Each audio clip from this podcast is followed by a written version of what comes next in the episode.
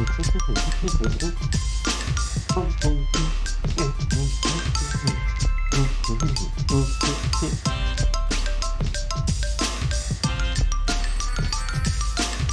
pa, pam, pa, pam, pa, pam, pam, pam. ¡Au! ¿Me escuchan? ¿Me escuchan bien? Uno, dos, tres. Ahí están. eh, veo Abacus, tofu con piña, claramente vegana la primera que llegó. Está Chacho Molón. ¿Quién más veo por ahí? Cantidad de gente. Ay, sí, es que... eh, Jem, ¿cómo estás? ¿Cómo estás ahí? Mira, el, eh, como estaban hablando de, eh, de Betrayed, a mí siempre me invita a Ida, pero cuando no me invita a Ida es como, como si no existiera, como no, no, no me entero. Ah, muy de vez en cuando me meto a donde está Silkred, cuando organiza esto, pero más que nada me avisa Ida por Telegram. Entonces, pero tengo ganas de jugar un Betrayed. Y, tú decías que en teoría tú ibas a jugar una partida y te ibas a dormir. Y me imagino que no te fuiste a dormir. ¿Ya? Ay, Dios. El tiempo. Ah, voy a poner música de, de fondo para que no sentirme. Ah, Esteban Ace, ¿cómo estás? ¿Cómo estás? A ver, ponemos musiquilla de fondo. Poco ahí, vale. A ver, eh, un poco estamos conversando porque vi fotografías claramente veganas. No, no vi fotos tuyas, pero no me, no me cabe duda que estabas en la manifestación. Lo mismo que tú fue con Piña, que sí la vi en fotos, especialmente en las manifestaciones que se organizaron el día domingo. Que vamos a hablar un poco de eso también, porque claro, que se coordinar diferentes acciones con diferentes envergaduras en 40 ciudades de, España es un logro. Es un logro porque el presupuesto es cero, básicamente. Es solamente echarle ganas, es solamente ah, ponerle corazón, y no es la primera vez que se hace. Pero esta vez ya hay como una especie de, coyuntura especial, ¿no? Porque ahora eh, el, el adversario está, está montado en cólera y está más activo y, amenaza, ¿no? Amenaza con manifestaciones, amenaza con, con eh, mover ficha con, con el Ministerio de Agricultura, etcétera, etcétera, etcétera. Entonces, hacer esta manifestación y coordinarla tanto eh, era más necesario que nunca, ¿vale? Ah, yo, yo tengo mis propios, ah, no, no voy a decir críticas, pero apreciaciones acerca de cómo podría haber sido más contundente esta manifestación. Pero ya es un logro coordinar tantos grupos independientes, porque no lo organizaba NAC, pero evidentemente los grupos que organizaban individualmente las acciones en diferentes ciudades son otras agrupaciones que se asocian a NAC, ¿no? Igual como Anima Naturalis ha hecho cosas con NAC, otras organizaciones lo han hecho también. Entonces, no se podía pedir más que solamente sucediera. Y sucedió. Personalmente siento que tiene mucho más fuerza manifestaciones que son homogéneas, in- incluso a nivel estético. Igual como las mareas de colores ¿no? que, ha, que ha habido para protestar diferentes cosas, o en Francia, o sea que hay como un, un elemento simbólico uni- unificador de todo y hace sentir que hay más fuerza por detrás. ¿no? Eh, eh, el movimiento de fuerza que va a haber en primavera con los cazadores en Madrid es precisamente eso, es como un pulso, ¿no? ¿Quién vale más? Pero sabemos que nosotros estamos trabajando por el tema de los animales. Estas manifestaciones son en contra de la caza, en contra de la utilización de perros en la casa, etc. Mientras que la manifestación que se va a organizar en primavera eh, en Madrid unifica mil cosas, ¿no? Todos los las insatisfacciones que tiene el mundo rural van a ser expresadas ahí y algunos van a manipular ese mensaje como si fuera pro casa, ¿no? Voy a leer un poco porque está está están eh, activos. Ah, Marchili Temple, qué bueno que estás ahí. Ah, entras a saludar nomás porque no podemos tener el agrado de tu presencia porque te, te- te piden, te exigen presencia por allí. Por allí. Mira, claramente vegano usando por primera vez el, el, eh, ese, ese mote. Creo que lo liberaron hoy. O sea, hoy lo aprobaron, me parece. Hoy lo aprobaron. Entonces, quizás eres la primera persona que utiliza ese mote. Ah, sí, es que, a ver, lo- los cazadores. A ver, yo trato de entenderlos de alguna manera. Los cazadores no son mala gente, solamente que tienen mucha rabia, muy, mucho ansiedad y expresan eso con rabia, porque ven como un enemigo, un, alguien que les quiere quitar el plato de lentejas. a los animalistas. ¿Ya? Algo que ellos consideran que es, no sé, algo que les, que les no solamente es una recreación, sino algo que los hace sentir libres de alguna manera. ¿ya? De hecho, estaba conversando con, con unos amigos ah, que conocen a, gente que organiza monterías y, decían, no, sí, son buenas personas y les, y, les entretiene mucho, no ganan dinero con esto de organizar las realas y, y salir a hacer las monterías. Las monterías son horribles, ¿ya? Eh, algún día les mostraré vídeos y tal, pero son horribles. Son horribles. Es, quizá una de los episodios donde se muestra la, faceta más ruin del ser humano sobre las monterías. Sin embargo, las personas que los organizan y tal no son malas personas, solamente que solo conocen ese o escogen esa manera de de canalizar e, esa salida de vapor de, la presión con que viven la vida. Un poco los hooligans harán lo mismo en algunos partidos de fútbol, ¿no? Las bravas, eh, las barras bravas, los, los forofos que rompen cosas y se indignan, incluso pueden matar gente por esa rabia contenida. Pero no es por el fútbol, es porque tienen unas vidas de mierda, básicamente. Entonces expresan esa, esa ansiedad, esa, esa esos problemas emocionales, esa baja inteligencia emocional, por así decirlo, ah, haciendo cosas violentas contra otros, en este caso los animales. Y, sabemos también que esto mismo se aplica para otras personas, ¿no? mujeres, niños, etc. ¿no? Eh, sí, Machilde, ¿qué se entiende por buenas personas? Sea, me refiero a padres de familia que son muy generosos con los vecinos, ¿me entiendes? Gente que limpia eh, que recicla o que limpia el jardín, ¿entiendes? O sea, gente que no es malvada o cruel, o está todo el día así, ñaca, ñaca, ñaca, ñaca. Solamente que canalizan sus emociones más ruines por ese lado, ¿ya? No estoy justificándolo, estoy tratando de entenderlos, ¿ya? ¿Qué hay ahí? No estoy diciendo, ah, y por eso se justifica. No, no es así. No se justifica por nada. Pero hay que entender que el problema no es solamente que son gente mala, sino es gente que necesita apoyo, necesita ah, incluso terapia. Incluso terapia. Patita con tofu, ¿cómo estás? Patatita con tofu, perdón.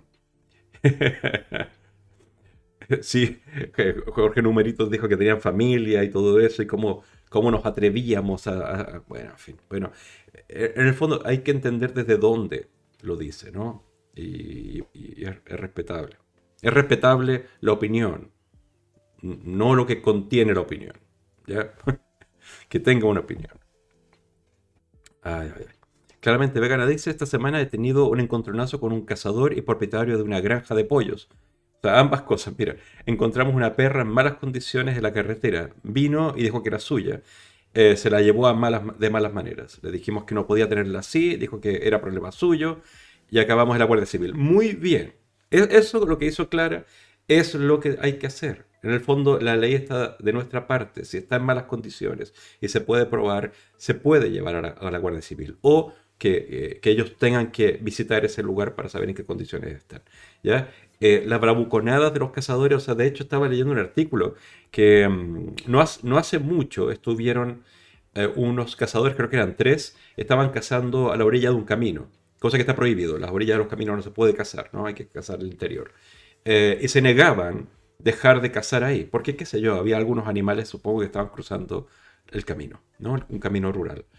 Eh, vino la policía y, bueno, tomó los documentos y ese tipo de cosas, pero no hicieron nada. Y las reacciones eran las mismas, con esa agresión, decirle, yo tengo derecho de hacer lo que me salga de los huevos, básicamente. Con ese lenguaje incluso.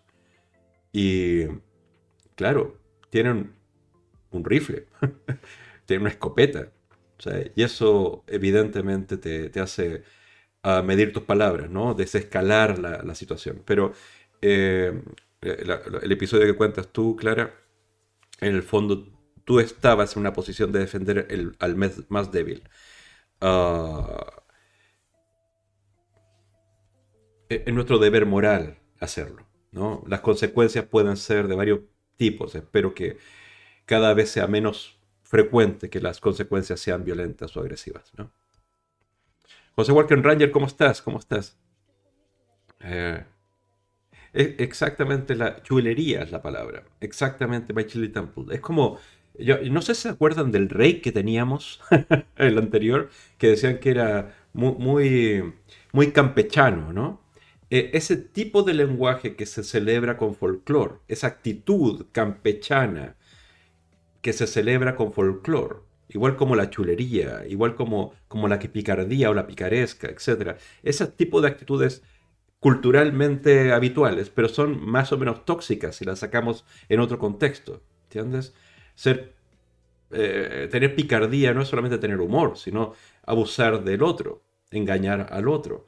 Eh, tener la chulería puede ser una cosa que muy romántica que suena en una canción o, en un flamenco, pero tener chulería es básicamente decir yo puedo hacer las cosas que quiera a medida que puedo atemorizar al otro con mi presencia física, por, eh, porque estoy portando un arma o porque vengo con amigos. Son situaciones tóxicas que, que, celebramos de alguna manera folclórica, de, manera folclórica en España y en otros países. Los países latinoamericanos también hay versiones de esto. Versiones de la chulería, versiones de la picaresca, versiones de, de diferentes actitudes folclóricas tóxicas que perduran en el campo, más que en la ciudad, claramente. Y no sé, yo creo que es algo que hay que atender y hay que acompañar. Con terapia. Pero... en fin. Mm. ¿Cómo olvidar al campechano? Sí, sí, cuando le dijo, ¿por qué no te callas?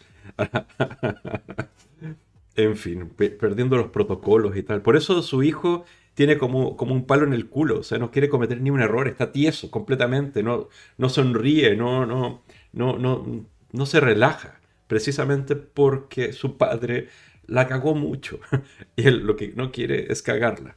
Eso es, como cuando lo veo digo, este tipo necesita un abrazo. Jamás, yo creo que jamás recibe un abrazo de su papá, de su mamá quizás, de su mamá quizás.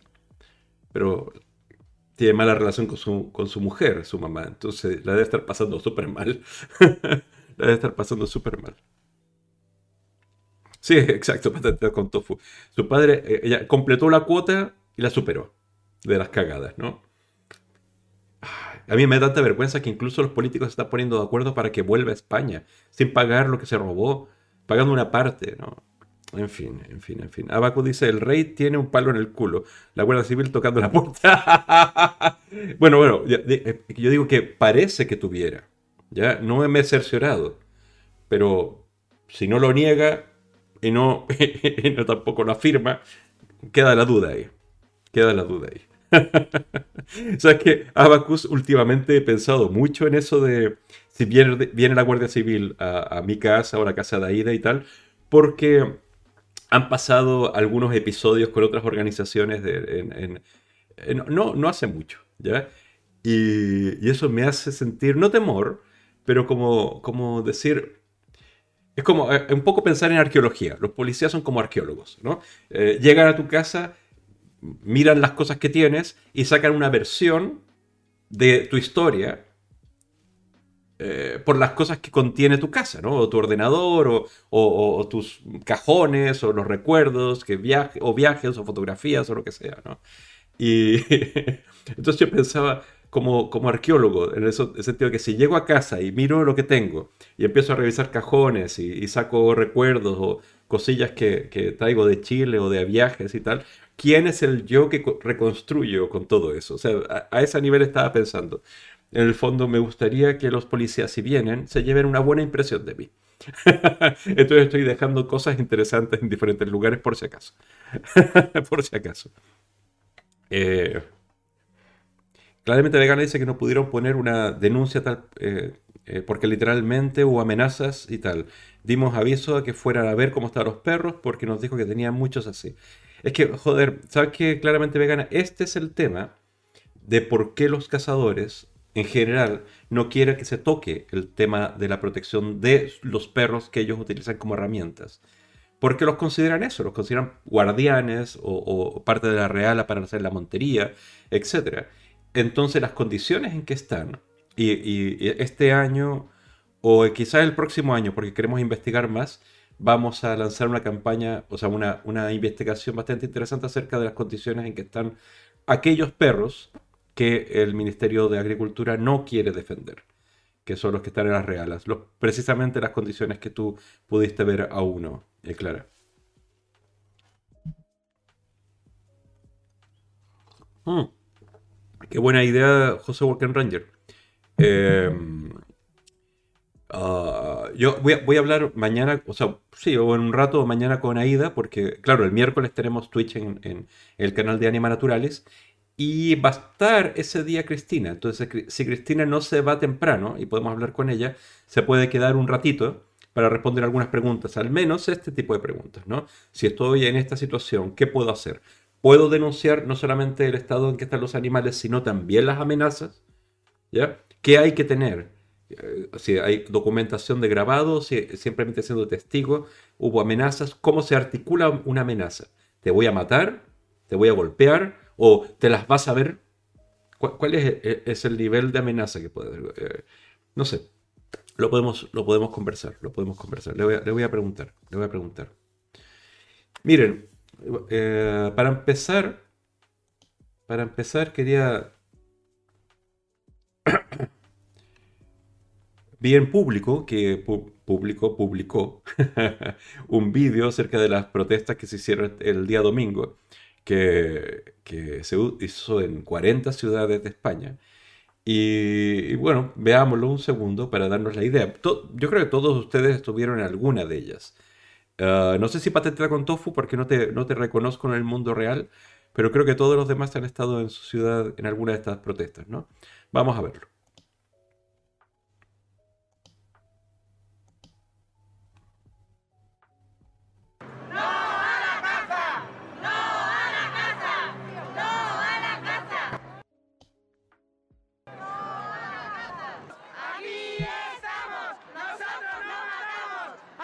Tened en cuenta que los perros eh, son todos iguales y no entendemos el por, qué dentro de la ley de bienestar animal se excluyen los perros de caza. Yo me imagino que será por intereses de los cazadores, pero mm, a mí me parece muy cruel, porque ya bastante cruelmente los tratan y entonces pues yo creo que deberían de estar todavía más protegidos.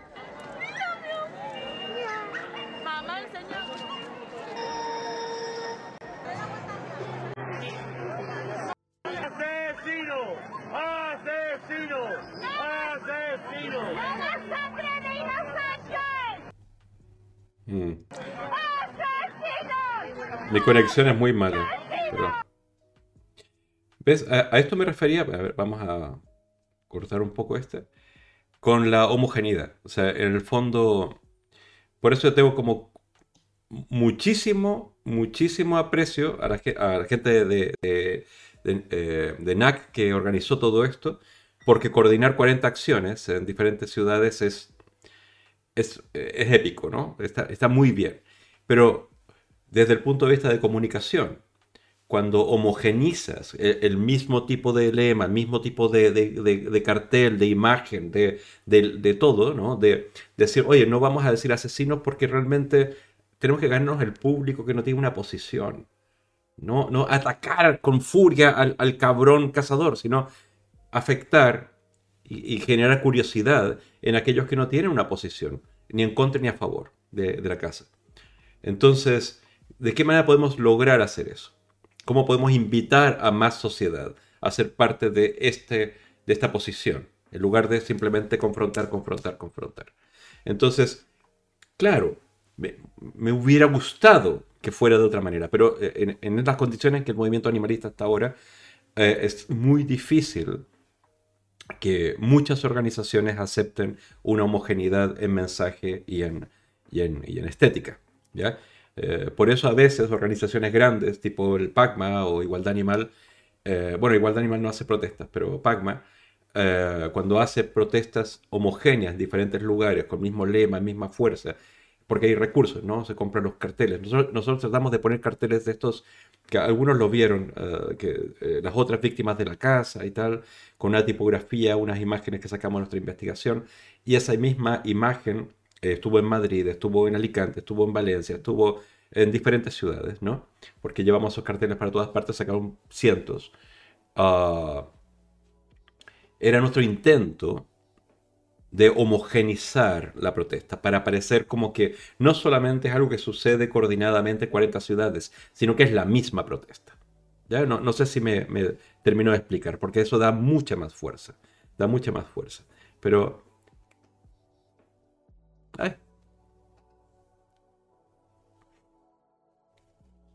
Estoy, perdón, que estaba, estaba leyendo, estaba, eh, me entero de la lesión que tiene Patatita con tofu, que así empieza a conocer estos canales. A, Spanish Omelette, ¿cómo estás? ¿Cómo estás? Eh, pero estoy, leyendo, estoy leyendo, que me estoy poniendo al día en el chat. Claramente Vegana dice, al final no da aspecto de seriedad. Eso hace que mucha gente no quiera unirse porque parece un circo.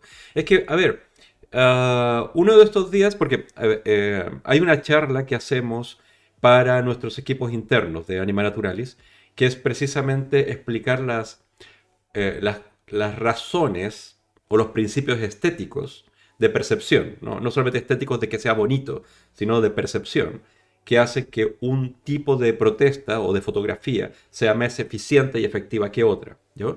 Y normalmente, y esto es a nivel desde, desde cuando éramos cavernícolas hasta nuestros días, eh, nuestro cerebro trata de homogenizar las cosas, trata de ordenar el caos. Estás en la selva o estás en el bosque y ves muchísimos árboles, nuestro cerebro organiza el caos y no dice 15.000 árboles, dice un bosque.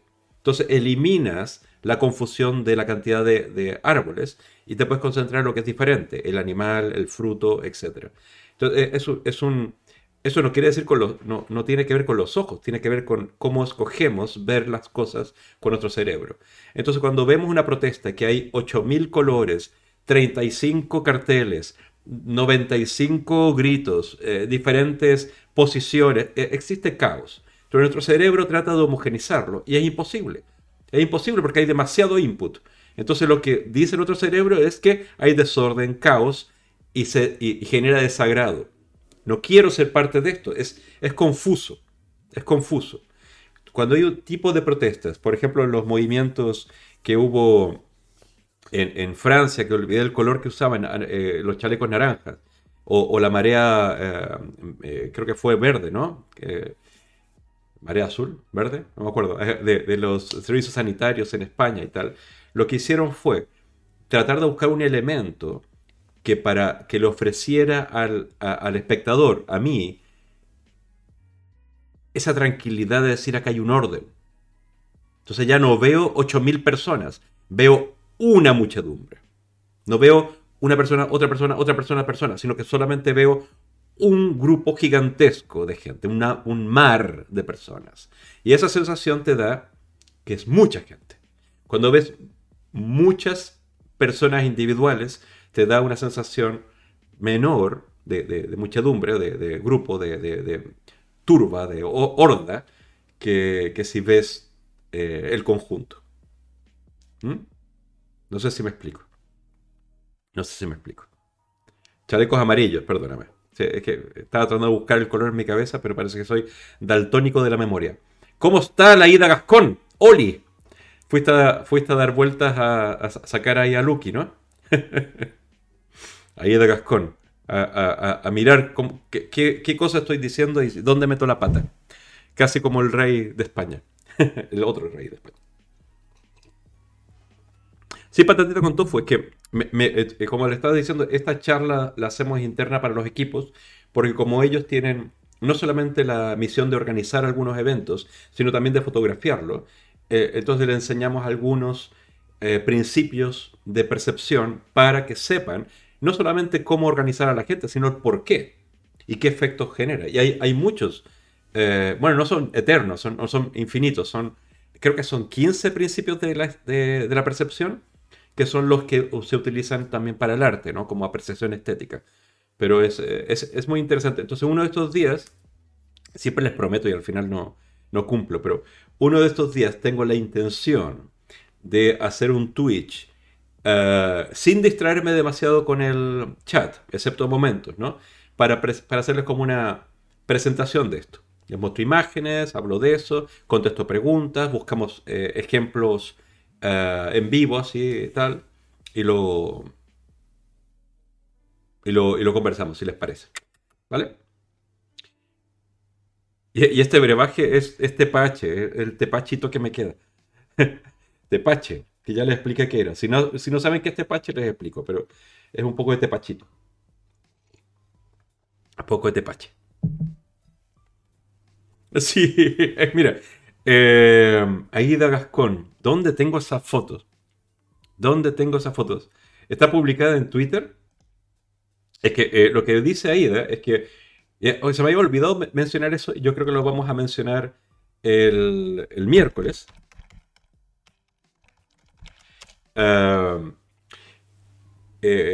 dos personas ahí, Yasmina Moreno y Cristina Ibáñez, que es la que mencionaba hace poco, fueron a Canarias para apoyar una manifestación que organizaba PACMA eh, en contra de la granja de pulpos que se va a instalar, que bueno, ya está instalada, pero se, está, se va a poner en marcha, va a empezar a, funcionar en eh, Canarias, ¿no?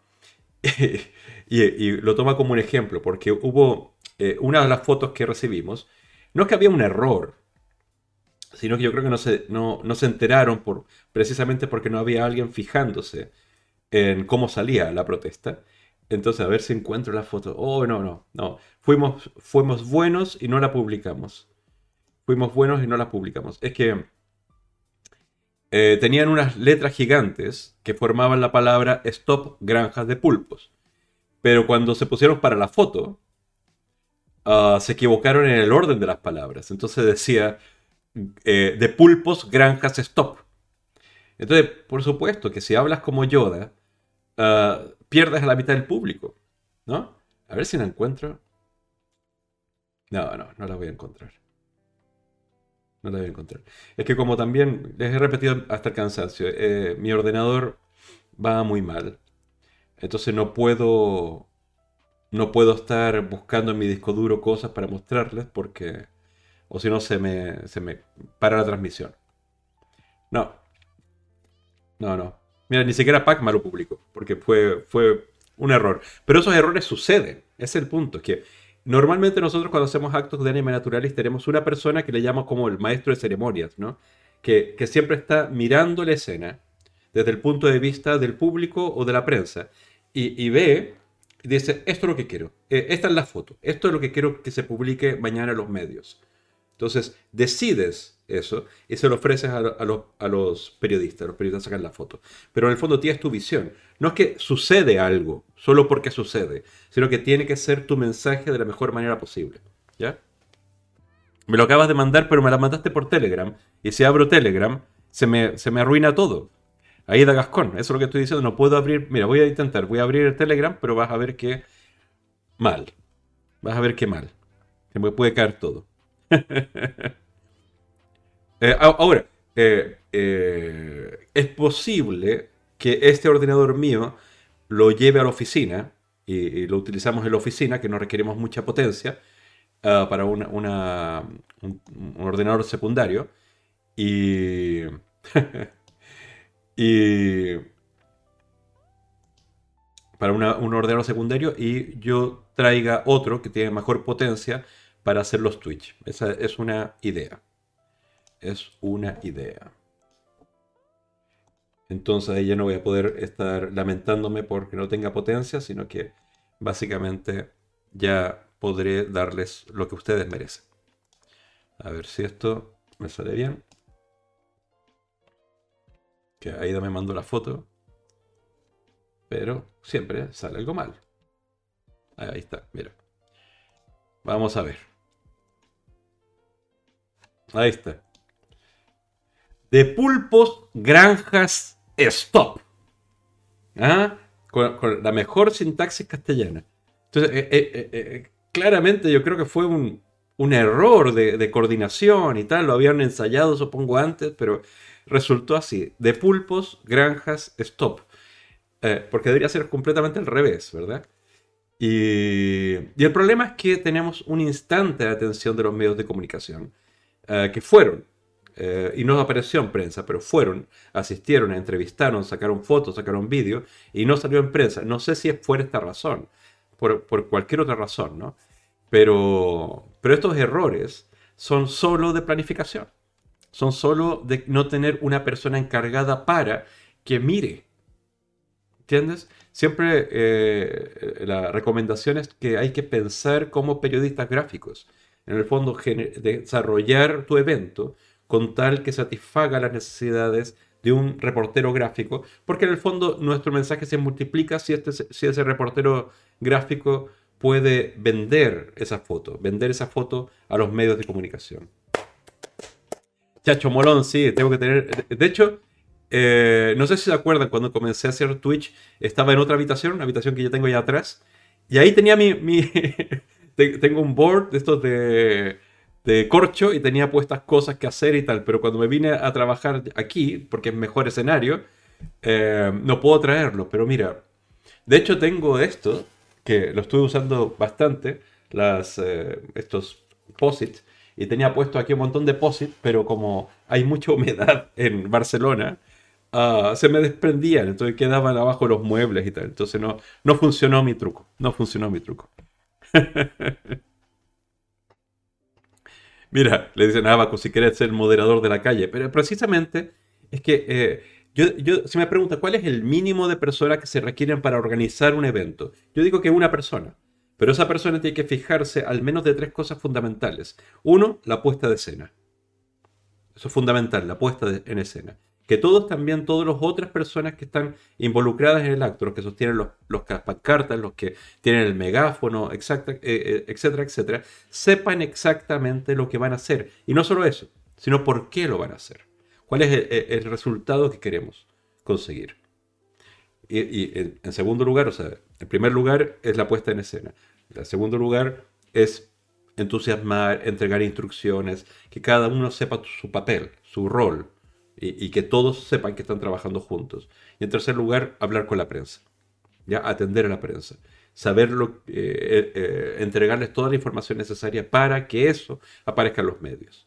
Eso, eso es como lo más importante. Y normalmente como organizamos esto con equipos que tenemos en diferentes ciudades, tenemos una persona para cada una de esas cosas y para otras, ¿no? Pero una persona podría hacer perfectamente todo ello.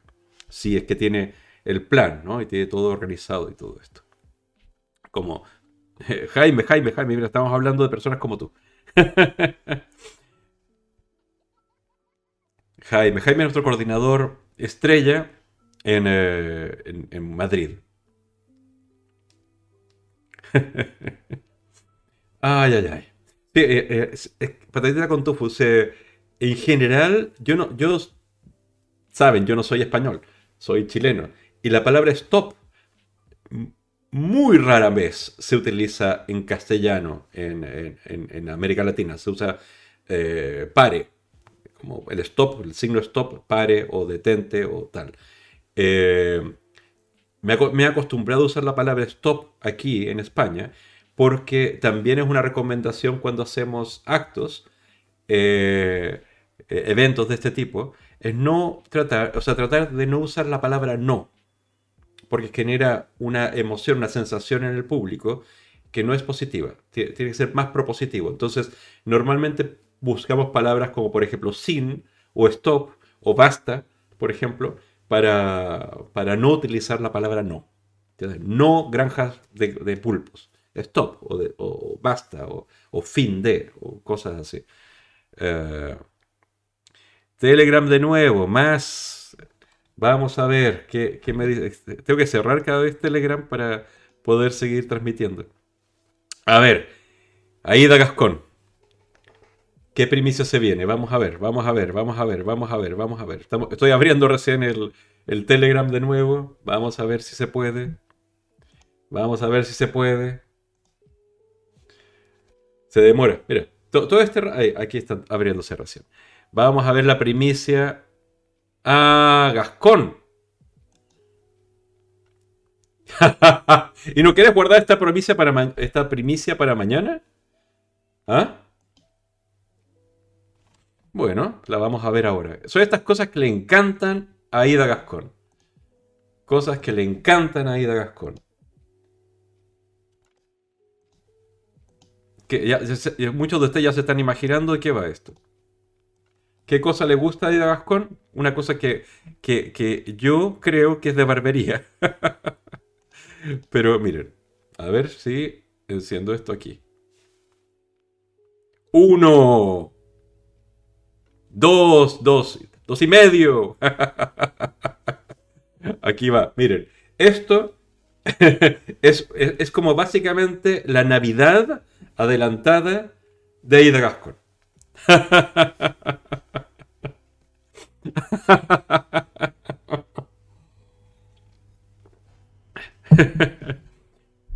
Ay, vamos a tener lucecitas del chango perro. Mira, ¿sabes qué? No debo, debo decir, está bien guapo. Está bien guapo. Ahora vamos a tener el problema de dónde enchufarlo, porque no tenemos suficientes tomas de corriente en el local, pero está bien guapo, está guapo, está bonito. ¿De qué tamaño es, Aida? ¿De qué tamaño es? O sea, ¿es así? Tú, tú dime basta. ¿Es así? ¿Es así? ¿Es así? ¿Es así? ¿Es así? Aida, dime, basta. ¿Ahora? ¿Es así? ¿De qué tamaño es? ¿Es así? Basta. Ahí. Como cabeza y media mía. Guapo, ¿eh? Mira, mira. eh, Esta, esta...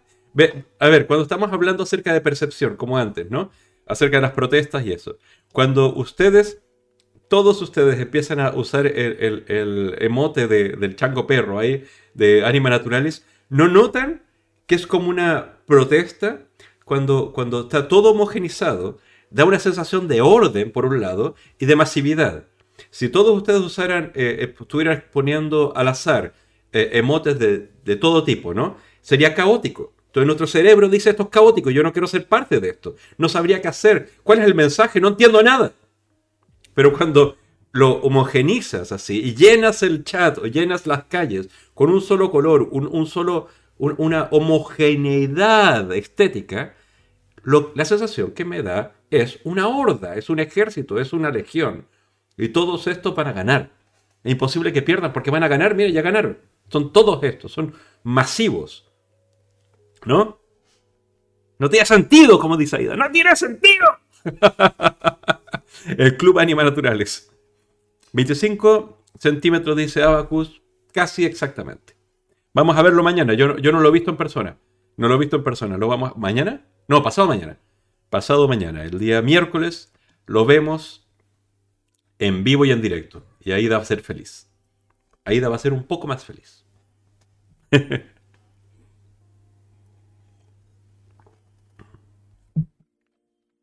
Ah, eso es buena idea, Abacus. Mira, va- vamos a tratar de... Bueno, hay, interruptores que son inteligentes, ¿no? Que apretas un botón y empieza a, a- parpadeos o no. Interesante. Uy, ¿qué pasó aquí? Tengo mucha luz. Mm. Vale. Imperio alimanista, chachamolón. Sí, es verdad, es verdad. Ah, eh, o sea, llega, nos llega el miércoles, entonces esta foto es de... Yo pensaba que era en tu casa, con, con todos estos verdes y cosas así. Entonces esto es eh, la residencia eh, eh, personal de- del, del que lo inventó, ¿no? Del que lo hizo. Está súper bueno, ¿no? está, está bien bueno, de verdad, está bien bueno, está bien bonito. Yo pensaba que ya lo tenías en casa, Aida. Ah, y tenemos otra, bueno, no es tan impresionante como esto, pero compramos mejores luces para, para Twitch, en el local. Eh, nos llegan mañana. ¿ya? Entonces, para el miércoles que abramos streaming en Anima Naturalis, ah, van a vernos nuestras caras bien y no en, en esa penumbra que estaban acostumbrados. Gascones. Ahí los vamos a ver, vamos a ver. Muy bien, muy bien. Yo iba a hablar más acerca de, de, de- caza y cosas así, pero la verdad es que quiero, quiero,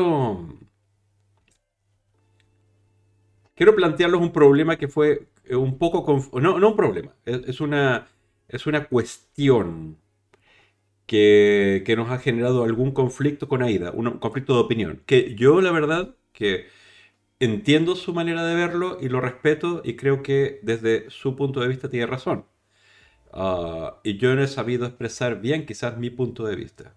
Pero yo lo que quiero conversar ahora es un poco... A ver, nada, es que, eh, no, no tiene que ver con el tema, no tiene que ver con el tema que nos generó conflicto. El tema que nos generó conflicto es unas interpretaciones que estaba teniendo yo acerca del tema de los antibióticos eh, que se le da a los animales en las granjas de España. ¿ya? ese es el tema, ¿ya? Em, que, fue el, la anécdota, básicamente. Pero la, la, cuestión acá que me hizo reflexionar es que a veces tenemos como organizaciones como la nuestra, animalistas y tal, y, debe pasar con los ecologistas, y debe pasar con, los derechos humanos, con todo, con todo, con todo. ¿ya? Hay cierta información que es como ah, datos, ¿no? datos duros. Eh, eh, hay esta cifra, ah, hay, esta estadística, ah, hay, esta ley, o qué sé yo, datos, datos que uno puede decir son concretos, ¿no? Como que te los dan así. En una farmacia, oye, ¿tiene datos concretos? Sí, tiene, tengo todos estos datos concretos. Vale, ok. Luego está la interpretación oficial de ese dato concreto, ¿no? Que, te lo da unos políticos o te lo da, por ejemplo, un, eh, el, presidente del gremio de los veterinarios o qué sé yo. O sea, hay, una interpretación eh, oficial del dato concreto, ¿vale? Y luego está la especulación, o la, más bien la interpretación periodística de los datos. Es decir, tengo una tesis, una hipótesis, hay una tesis y una antítesis y luego saco una síntesis, ¿no? O sea, tengo, tengo mi hipótesis es que eh.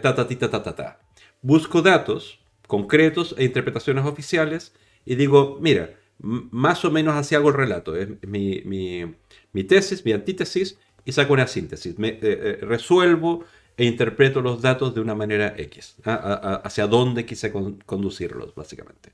Entonces, por un lado, eh, no podemos defender una interpretación de datos ante, por ejemplo, una autoridad, ¿no? un político o, un, eh, representante de un gremio. No, no podemos defender nuestra hipótesis, nuestra interpretación personal de esos datos. Solo podemos generar la duda. ¿ya? O sea, planteamos la pregunta y la pregunta está eh, de forma retórica una, una propuesta. ¿no? O sea, y les voy a dar el ejemplo concreto. ¿no? El ejemplo concreto es que España es el país que más eh, cantidad de antibióticos utiliza por, eh, por kilo de carne, por así decirlo. O sea, creo que la estadística la tenía por acá, pero... En el fondo, es el país que más antibióticos eh, inyecta, digamos, en el ganado o, le pone al ganado, porcino, las aves, etcétera, todos, ¿no? Mira, aquí está la estadística.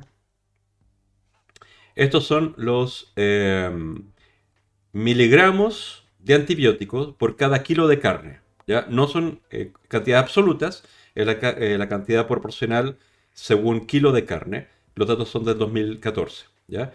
Después les voy a explicar un poco el contexto.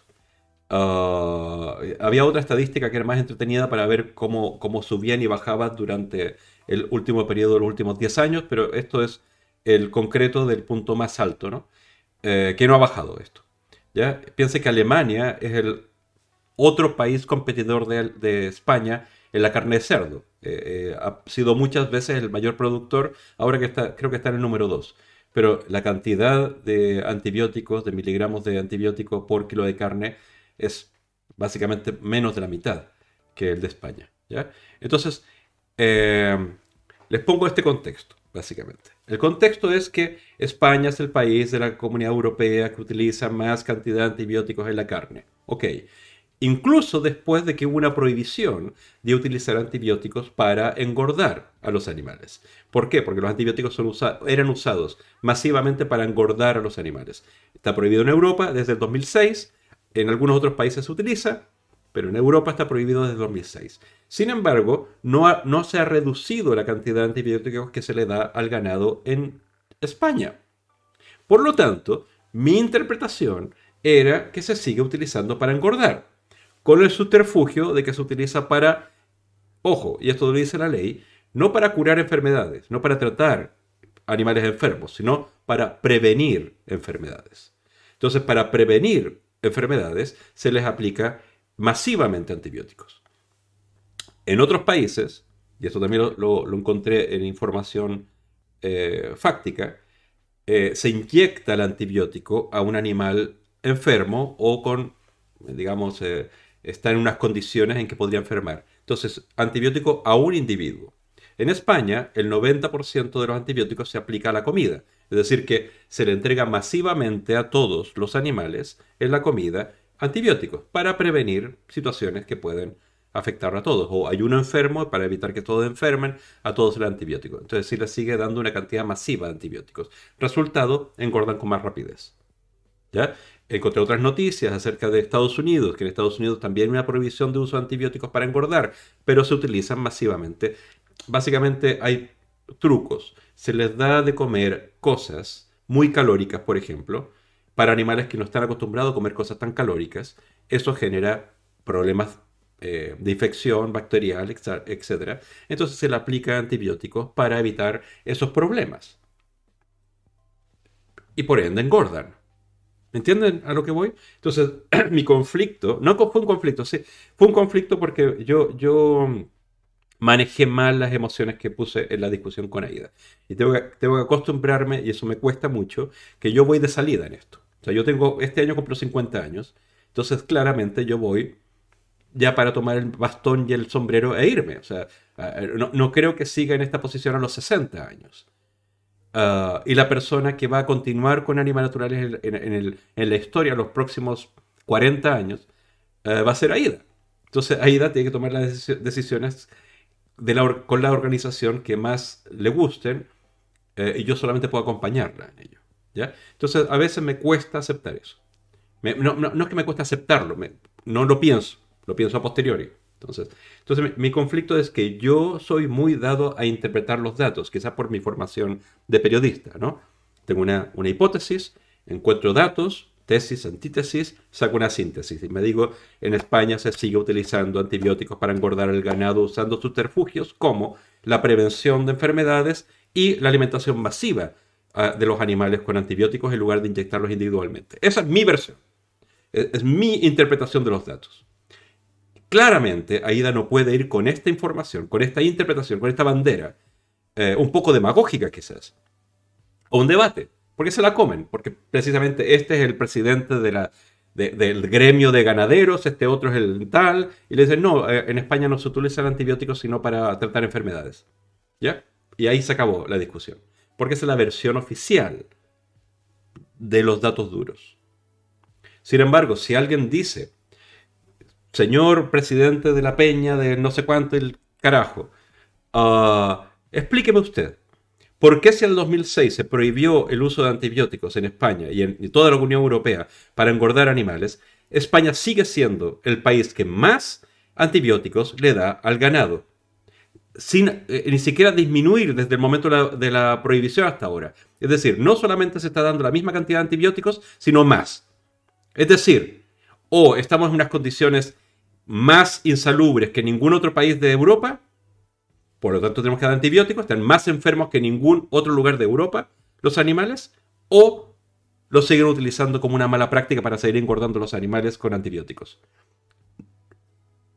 Es una pregunta, pero estoy haciéndolo de manera ah, como para asegurar que puede pasar un par de cosas de esas. Y, por supuesto el otro tendría que decir pe, y dar una versión oficial. No, tal? Hay, siempre gente que abusa y tal. No, no, este nivel de abusos es sistémico. ¿Ya? Pero en fin, eh, eh, lo, que quiero hablar no es solamente de antibióticos, Que, que, básicamente porque tenemos que escribir unos artículos y creo que voy a escribir un artículo acerca de esto y tal, pero es el tema de qué están esperando de una organización como nosotros. Que nos cuidemos y utilicemos el lenguaje de, la verdad oficial, básicamente, o... ¿Cómo decirlo? No, es que nos inventemos algo, pero justificamos una interpretación. Ya, que hemos leído, ya que, sospechamos, que reconducimos la, la, verdad hacia el lugar que creemos que es más probable. ¿No? Pero no es engañar, ¿entiendes? Es, es plantear una duda fundamentada. ¿No?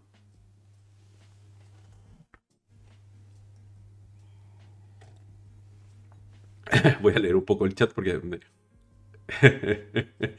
se me fui. Claramente vegana dice, pero en España tenemos la costumbre de pasar las normas de la Unión Europea por el forro. La, verdad es que no. La verdad que no. Cuando eh, las normas que, plantea la Unión Europea, excepto si hay moratorias, eh, en España se aplican. El problema es que utilizan un lenguaje precisamente para la trampa. O sea, si, si el lenguaje, y no he revisado la ley específicamente, solamente he leído artículos que mencionan la ley. Entonces dicen que los antibióticos solamente se pueden utilizar para tratar enfermedades como parte de un tratamiento o para prevenir la enfermedad. Y, dentro del concepto de prevenir la enfermedad cabe todo. O sea, en el fondo, un, animal sano se le aplica antibióticos para prevenir la posibilidad de que enferme, ¿no? Eh, entonces cabe todo, ¿no? no hay límites ahí.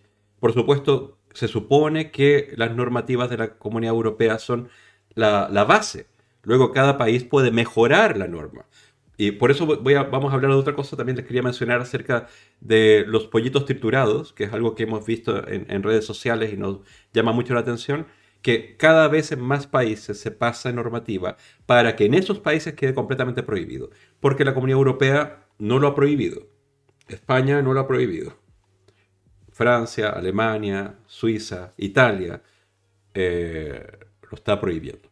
¿Vale? Entonces quería hablarles un poco de eso y tal. Pero eh, es como esto.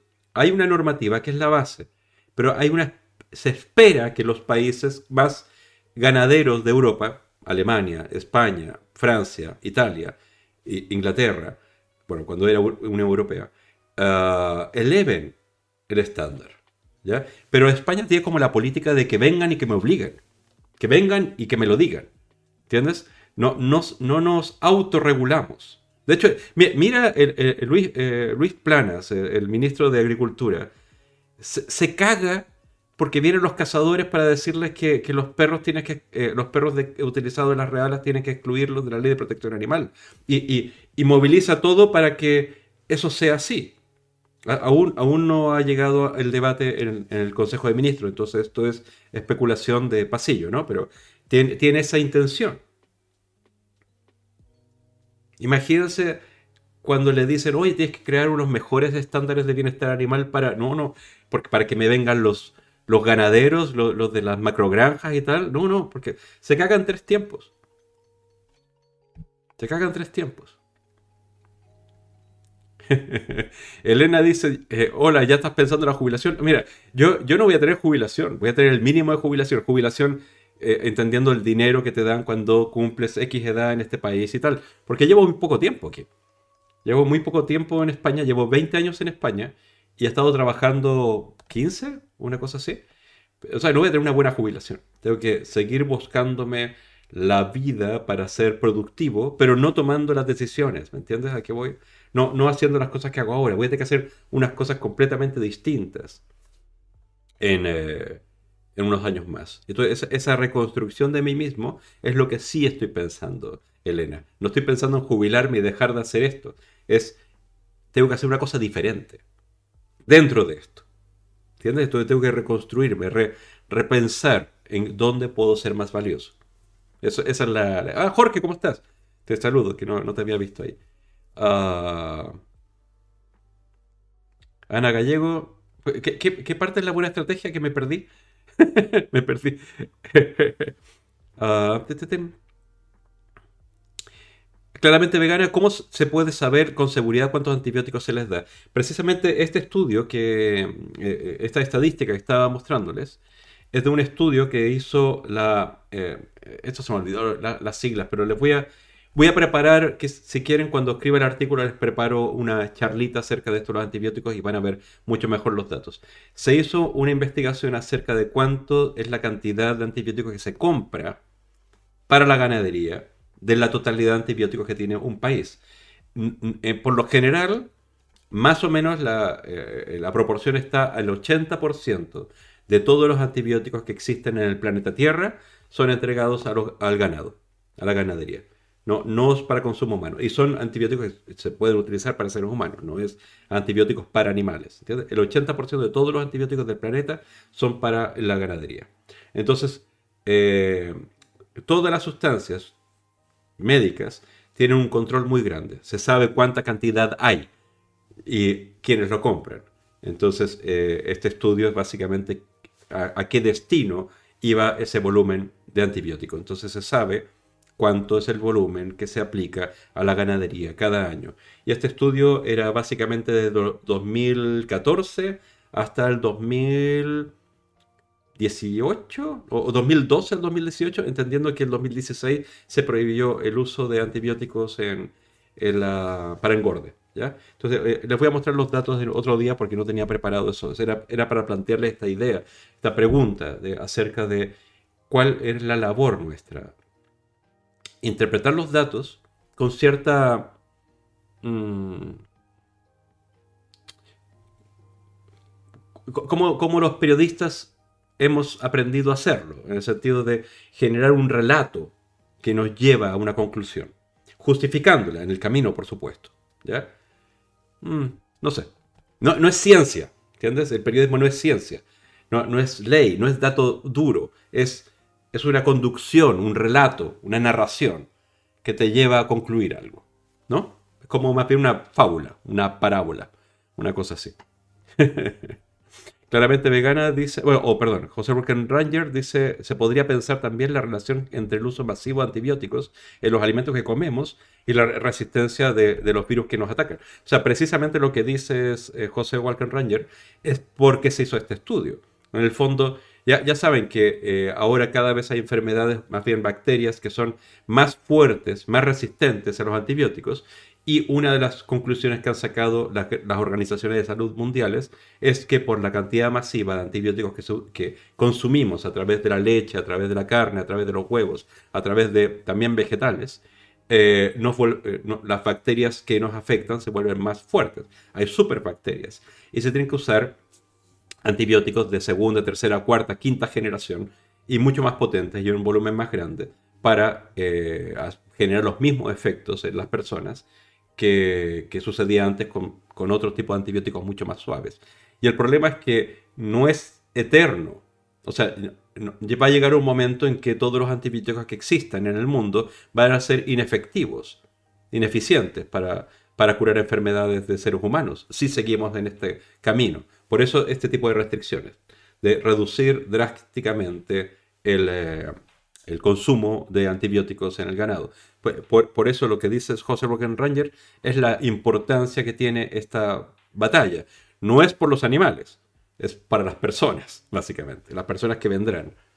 Eh, llevamos años pagando multa a la Unión Europea por no depurar las aguas residuales en varias ciudades antes de tirarlas al mar. Es verdad. Y lo mismo también que hemos tenido que pagar algunas multas acerca de la contaminación del aire, en el caso de Madrid, por ejemplo.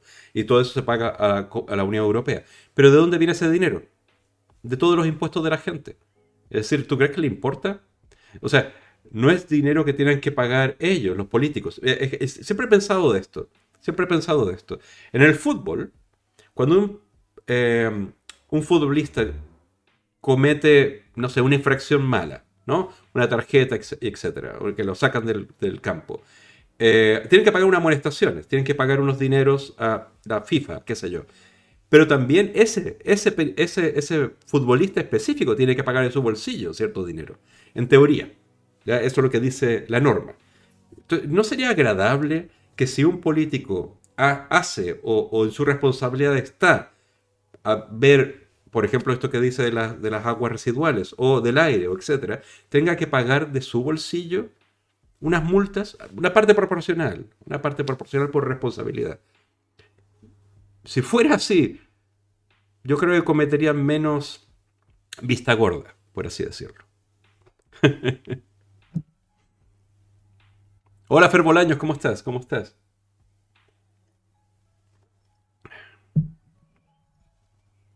Estoy leyendo. Ah, David Rivas, ¿cómo estás? Yo te acojo en mi regazo. Gracias. en tu, en tu eh, panadería que vas a tener para entonces. Claramente vegana, vas a quedar muy mono con tacatá en la puesta en escena de las manifestaciones. Yo necesito saber qué es un tacatá. ¿Ya? Porque solo me, me, lo imagino. Almirante Bembo, ¿cómo estás? ¿Cree que sería interesante entrevistar a un ganadero español y preguntarle eh, respecto a los antibióticos?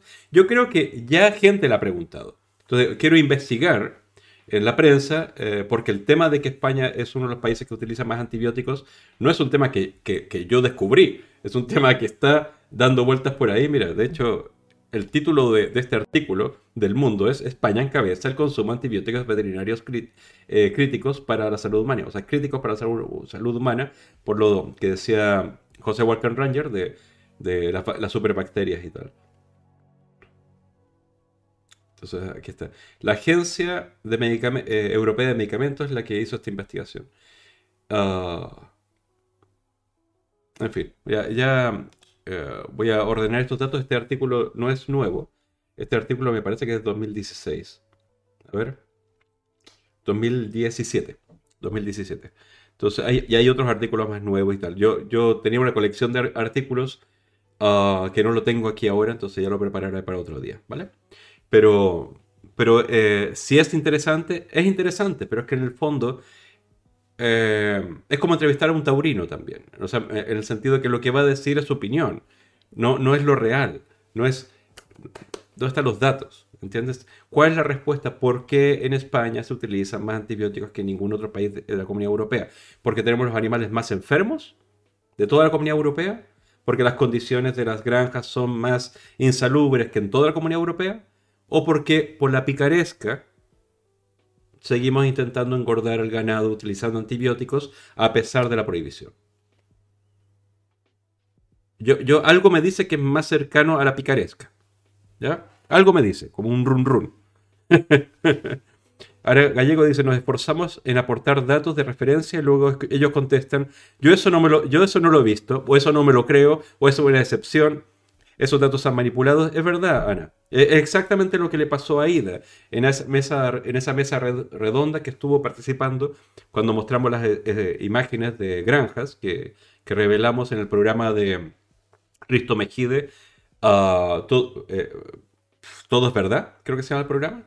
Que en el fondo, la misma televisión, los datos estadísticos, los testigos decían, este es el estándar de la industria pero el que representaba a la industria decía, no, eso son excepciones, eso está contra la ley, eh, eh, tienen que denunciar porque esto no, está, no, no es legal. Es completamente legal, es el estándar de la industria. Pero no, basta que lo nieguen para que la gente quede, ah, mira, claro, porque es la autoridad, básicamente.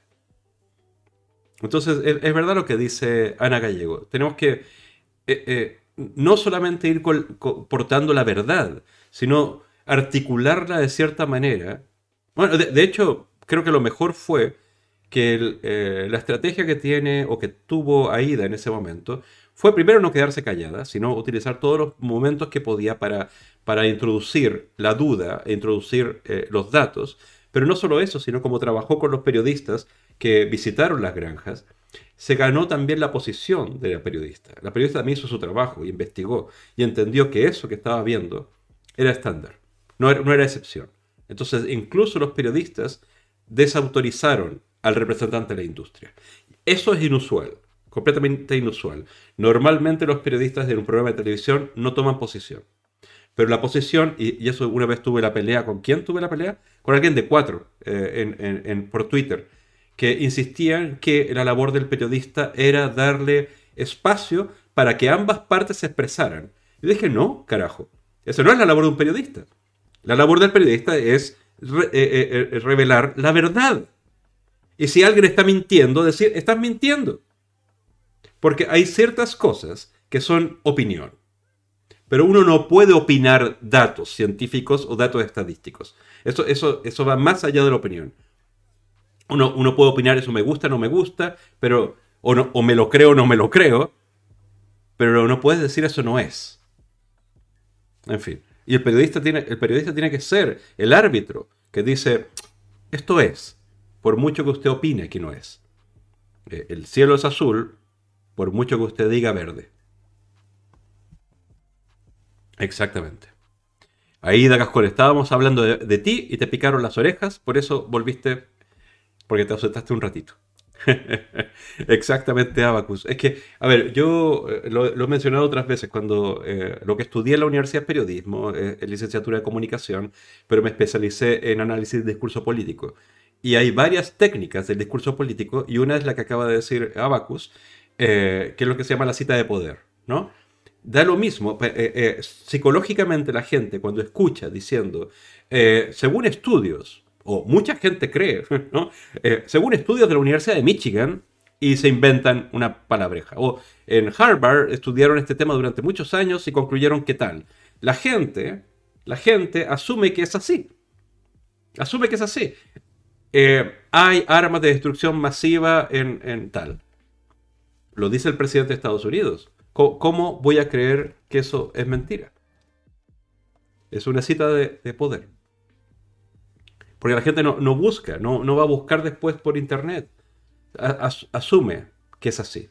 No, no me van a mentir porque está en la televisión. ¿No? Claramente vegana. Eh, no, no, no es que no, no es tan sencillo como diferir en opinión. ¿Ya? yo creo que ambas posiciones eran completamente válidas. Eh, la pregunta es, ¿la labor de una organización es cuidarse? No, no es cuidarse, es, es reproducir el, el, mensaje oficial, la interpretación oficial, o ser un poco periodísticos en ese sentido de revelar una narración que nos conduce hacia, hacia una, una interpretación de los datos que nos lleva a concluir una cosa diferente que la versión original, la, versión oficial. ¿Ya? La versión oficial en, eh, Europa es que los eh, antibióticos solamente se usan para tratar y prevenir enfermedades. Pero eso se cumple también dándole gran cantidad de antibióticos, como hemos visto estadísticamente, para que como efecto secundario de prevenir la enfermedad engorden. y nunca se haya cesado de dar antibióticos para engordar como dice la ley que debería haber cesado. Eso es. Eso es, eso es. Exactamente ahí, que fue, fue, fue inusual, fue épico, como dices tú, porque, porque no sé si tiene la misma sensación que yo. Cuando vi el programa, uh, yo ya estaba esperando que, por supuesto, el, eh, este eh, defensor del presidente del gremio del patatita de, la ganadería dijera opiniones como esa, pero que los periodistas le dijeron, no señor, es, que no es verdad eso que está diciendo. Eso es inusual. ¿ya? Y después cuando se puso la presidenta de la Asociación Internacional de Ganadería Extensiva, una organización que inventaron recién hace unos pocos meses, precisamente para, para atacar el discurso de, Garzón, etc. Uh, y Aida se coló y le dijo, señora, usted tiene un chiringuito, básicamente. O sea, lo que usted está diciendo que el chiringuito de los animalistas, le devuelvo su propia interpretación. Usted creó esta organización en, noviembre como un chiringuito. Y, está, eh, lo están llevando todos los eh, platós para hablar acerca de la ganadería, siendo que usted no representa a nadie. Inventó una página web que incluso si te metías a la página web ni siquiera estaba terminada, estaba con Lorem Ipsum Dolor con, ese texto de relleno que utilizan. En fin, bueno, ya, ya, ya, ya fue hablado y no lo hablaremos de nuevo. Exacto, Abacus. Un periodista tiene que investigar, tiene que mojarse. No, puede ser solamente como hablen y se pones ahí a jugar al Pokémon. Ay, no, tienes que decir, tienes que ser básicamente el que está más informado para, para marcar las aguas, ¿no? Para marcar lo que, lo que no es... por, eso celebro mucho a, algunos periodistas que, he leído que después de los discursos políticos de Casado o de Sánchez, lo que sea, eh, escriben artículos que dicen las, las mentiras y las verdades de lo que dijo tal y cual. Entonces, esto es falso, esto es falso, esto es verdad, esto es verdad, esto es falso.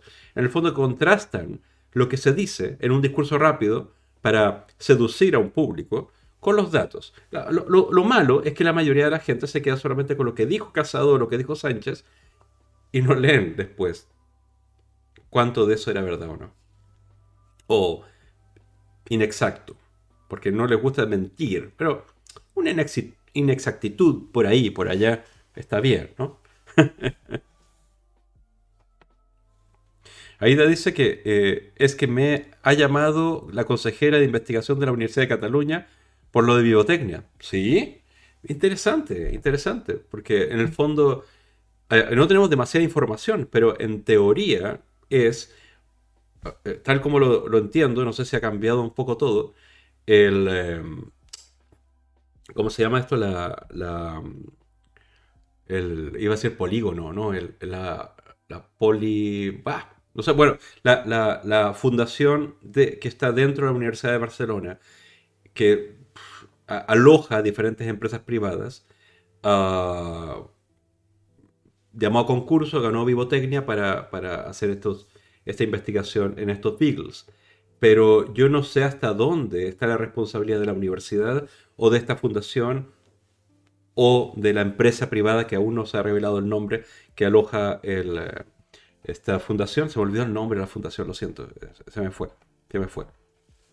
Pero interesante, porque en el fondo la autoridad que debe supervisar todo aquello que sucede dentro de los recintos universitarios es esta consejera. Entonces es interesante. Además creo que... Y es de Cataluña, ni siquiera de Barcelona. O sea, interesante. Después ya no... el, eh, el miércoles nos cuentan más si se puede. Si se puede, porque a veces hay cosas que no hay que revelar. Y como dice Aida, se están moviendo cosiwis cositas, pero no se puede, no se puede revelar. Exactamente, claramente vegana, hay, hay un registro, ¿ya? Solamente que ese registro hay que solicitarlo por el, portal de transparencia. Y por supuesto no es así, esta ganadería lo compra directamente, sino hay distribuidores y tal.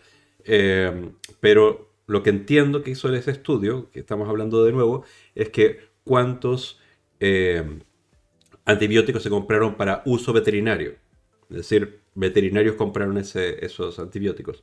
La mayor cantidad no es utilizado en perros y gatos, sino en ganado. ¿ya? Siempre hay cositas, dice Ana. Aida Gascón dice, parece, parece ser que solo Vivotecnia experimenta en Beagles en España, pero habría que contrastarle esa información, la verdad. Eh, Aida, yo, yo sé que la Universidad Autónoma de Barcelona eh, tienen un, criadero de beagles para experimentar, para experimentar, para hacer experiencias con animales en la universidad. ¿ya? Eso no quiere decir que la Universidad de Barcelona, la Autónoma de Barcelona, esté especializada en experimentación con beagles. Se utilizan para, docencia, ¿no? Pero, pero creo que debe haber más de uno, porque te acuerdas, Aida, cuando fuimos a rescatar a esos beagles de ese polígono industrial, eh, eso no era vivotecnia, supongo. ¿No? A ver, Ana, que sabe más de estas cosas, dice, hace unos años en la Universidad de Zaragoza también había Beagles por investigación de vacunas de, la Leishmania. Ahora no sé, pero probablemente que sigan. Sí, porque yo creo, supongo que es costoso la infraestructura, ¿no? Cuando tienes un animal, eh, animalario, ¿no? De uno o de otro, primates o beagles o lo que sea, y tratas de, utilizar el máximo tiempo posible. Entonces, si construiste ya eso, vas a seguir usándolo. El, animal es, barato, tener un animal es barato, lo que es caro es la infraestructura. Entonces, sería muy raro, Ana, corrígeme si me equivoco, que si crean la infraestructura para tener ese tipo de animales, luego la destruyan o la vendan por piezas, ¿no? La siguen utilizando. Eh, ¿Qué cosa investiga Vivotecnia? Dice Abacus. Es que son. Es un laboratorio que investiga cosas que gente le pide que investigue. ¿Entiendes? No, no es un laboratorio que trata de buscar ellos la, cura del cáncer, ¿no? Pero la mm, Universidad X, eh, eh, la, Comunidad de Madrid, tal, le piden investigar acerca de X cosa y la prueban prueban, eh, sacan los datos necesarios con experiencias en animales para comprobar o desechar ciertas hipótesis. ¿ya? Es como si, por ejemplo, Ana es científica, ¿no? Ella trabaja trabajó en la Universidad de, Zaragoza. Entonces, si en su universidad hubiera una experiencia que tienen que hacer ¿no? para sacar algunos resultados con X animales que no tienen en la universidad, pueden contratar una, una empresa externa para que saquen esos resultados y le entregan los resultados, ¿no? ese tipo de, negocio como intermediario lo hace Vivotecnia y otros laboratorios, ¿no? Que, no, son, no, son laboratorios tipo el, el Instituto Pasteur, ¿no? Que, que, hace investigaciones contra el cáncer, ¿no? es para ese tipo de cosas. Estabulario, sí, sí. Eh, sí, es una subcontrata, pero no es una subcontrata, es como... Imagínate, imagínate si tú estás haciendo, e, e, eres un gran laboratorio y tienes que probar una droga en macacos, por ejemplo. No, no digo el caso de biotecnia porque trabajo con otros animales, pero macacos. Y, en tu institución no tienes macacos y no tienes la licencia para tener macacos. Y, y, es una joda, ¿ya? Pero hay otra empresa que sí tiene y tiene la licencia y, sabe cómo conseguirlos y los compra y tal y tal. Entonces le dices, oye, mira, pruébeme esto. Y me da los resultados. Y te da los resultados y sigue la investigación. ¿Entiendes? Es una cosa de ese tipo. Es, es, es una subcontrata, pero es, un, es básicamente tú compras que otros hagan eh, una investigación de X tiempo, que tengan unos técnicos, que tengan unas condiciones y tal, en lugar de construir en tu propio laboratorio o en tu propia universidad esas condiciones. O en el caso de grandes clientes de Vivotecnia en, particular, era por ejemplo la Comunidad de Madrid e incluso el, la, la, Generalitat de Cataluña. Eh, al menos uno de los casos que leí, ¿ya? que tenían, habían ciertos dineros que estaban llevados a Vivotecnia para hacer ciertas investigaciones. Eh, eh, pero es un lugar, es una cosa que tenemos que seguir investigando y aprendiendo más, porque rascas un poco la superficie y encuentras mucha más información. Y a veces es tanta que no tenemos tiempo de asimilarla, sobre todo en el tema de la investigación. Sí, claramente, es que las empresas, tú dices que hay que testar productos. No, no es tan así, ¿ya? Eh, recordemos que en Europa ya no se testa muchos productos, eh, eh, los que son de higiene personal y, cosmética, se siguen probando, por ejemplo, por seguridad alimentos, sobre todo procesados. se sigue probando, por ejemplo, tinturas, otro tipo de tóxicos, ¿no? Pero no solamente probar ese tipo de, productos de consumo, eh, probar la toxicidad de esos productos de consumo, sino nuevas sustancias. Nuevas sustancias que pueden ser aplicadas para mil cosas, ¿no? Desde teflones, por así decirlo, cosas que se utilizan, eh, o también procesos que son para drogas, ¿no? para, para medicina. Eh, medicina, bueno, todos los procesos científicos o, bioquímicos para, hacer nuevas drogas o tratamientos, etc. Todo eso pasa por animales, por el modelo animal, sin duda, siempre. Ana Gallego dice, y ojo, yo tengo compañeros que trabajan en, Reino Unido y allí la normativa era tan severa que tenían convenios, convenios con España y la experimentación animal se hacía aquí. Mira, mira lo que está diciendo Ana. Patatita con tofu dice, digo, las empresas que contratan a pivotecnia y ese tipo de empresas de testado animal. Eh, sí, son, eh, la dosis letal, o sea, de, DL50, que es eh, uno de los procesos de, toxicidad, ah, y otros, ¿ya? Pero no, no pensemos que es para, para perfumes, ¿ya entiendes? O desodorantes. Es para otros tipos de dosis letal. Claramente vegana dice eso. Eh, somos el barrio bajo de Europa, sí. Es que, pasa, se pueden dar muchos ejemplos, ¿ya? Desde la granja de camarles, de, macacos, em, las granjas de bisones que se empiezan a prohibir en países como Suecia o Holanda y se instalan aquí. O sea, es como básicamente donde se cumple el mínimo de la ley. O sea, lo que te exige la ley. Pero no existen niveles superiores de... Estoy generalizando. Eh, se cumple la norma no se mejora la norma. Como en otros países sí. Patatita con tofu se pereza la normativa REACH, que permite testeo en animales de ciertas sustancias que podrían estar en la cosmética. En, estricto rigor, el REACH, eh, el REACH son más o menos unas 350.000 sustancias que se liberaron los datos de toxicidad para que no deban ser probadas de nuevo. Pero el texto de la ley indica que sí se deben probar de nuevo o probar nuevas sustancias que aunque estén en cosmética e higiene personal, son utilizadas también en tratamientos, entendiendo como tratamientos médicos, tratamientos, eh, por ejemplo, para la calvicie o para la caspa, eso es, o para la, piel atópica, eso es un tratamiento. Y eso sí se prueba en animales. Pero el conflicto que hay ahora, y por eso eh, tenemos una campaña que se llama Safe Cruelty Free Cosmetic o algo así, es que se descubrió, después de, mucho ver eh, cómo, se aplicó el REACH, es que el REACH se aplica para el consumidor final. Es decir, para este, qué sé yo, pasta de dientes, no se prueba ni el producto final ni eh, sus principios activos en animales, excepto en los niveles industriales, porque es otra normativa.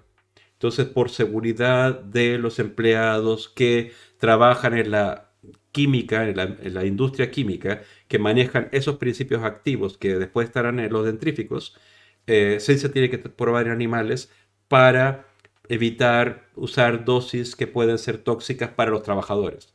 Entonces, todas esas sustancias, o muchas de las sustancias que el REACH liberó para el producto final, se siguen probando en animales por la, industria, por, por, por las fábricas de químicos, básicamente. Entonces, REACH sí, pero no, porque es incompleto.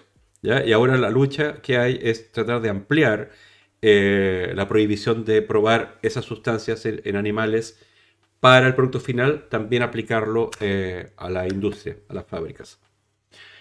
Y en eso estamos. O sea, hay, una iniciativa eh, europea, ciudadana europea, para, eso.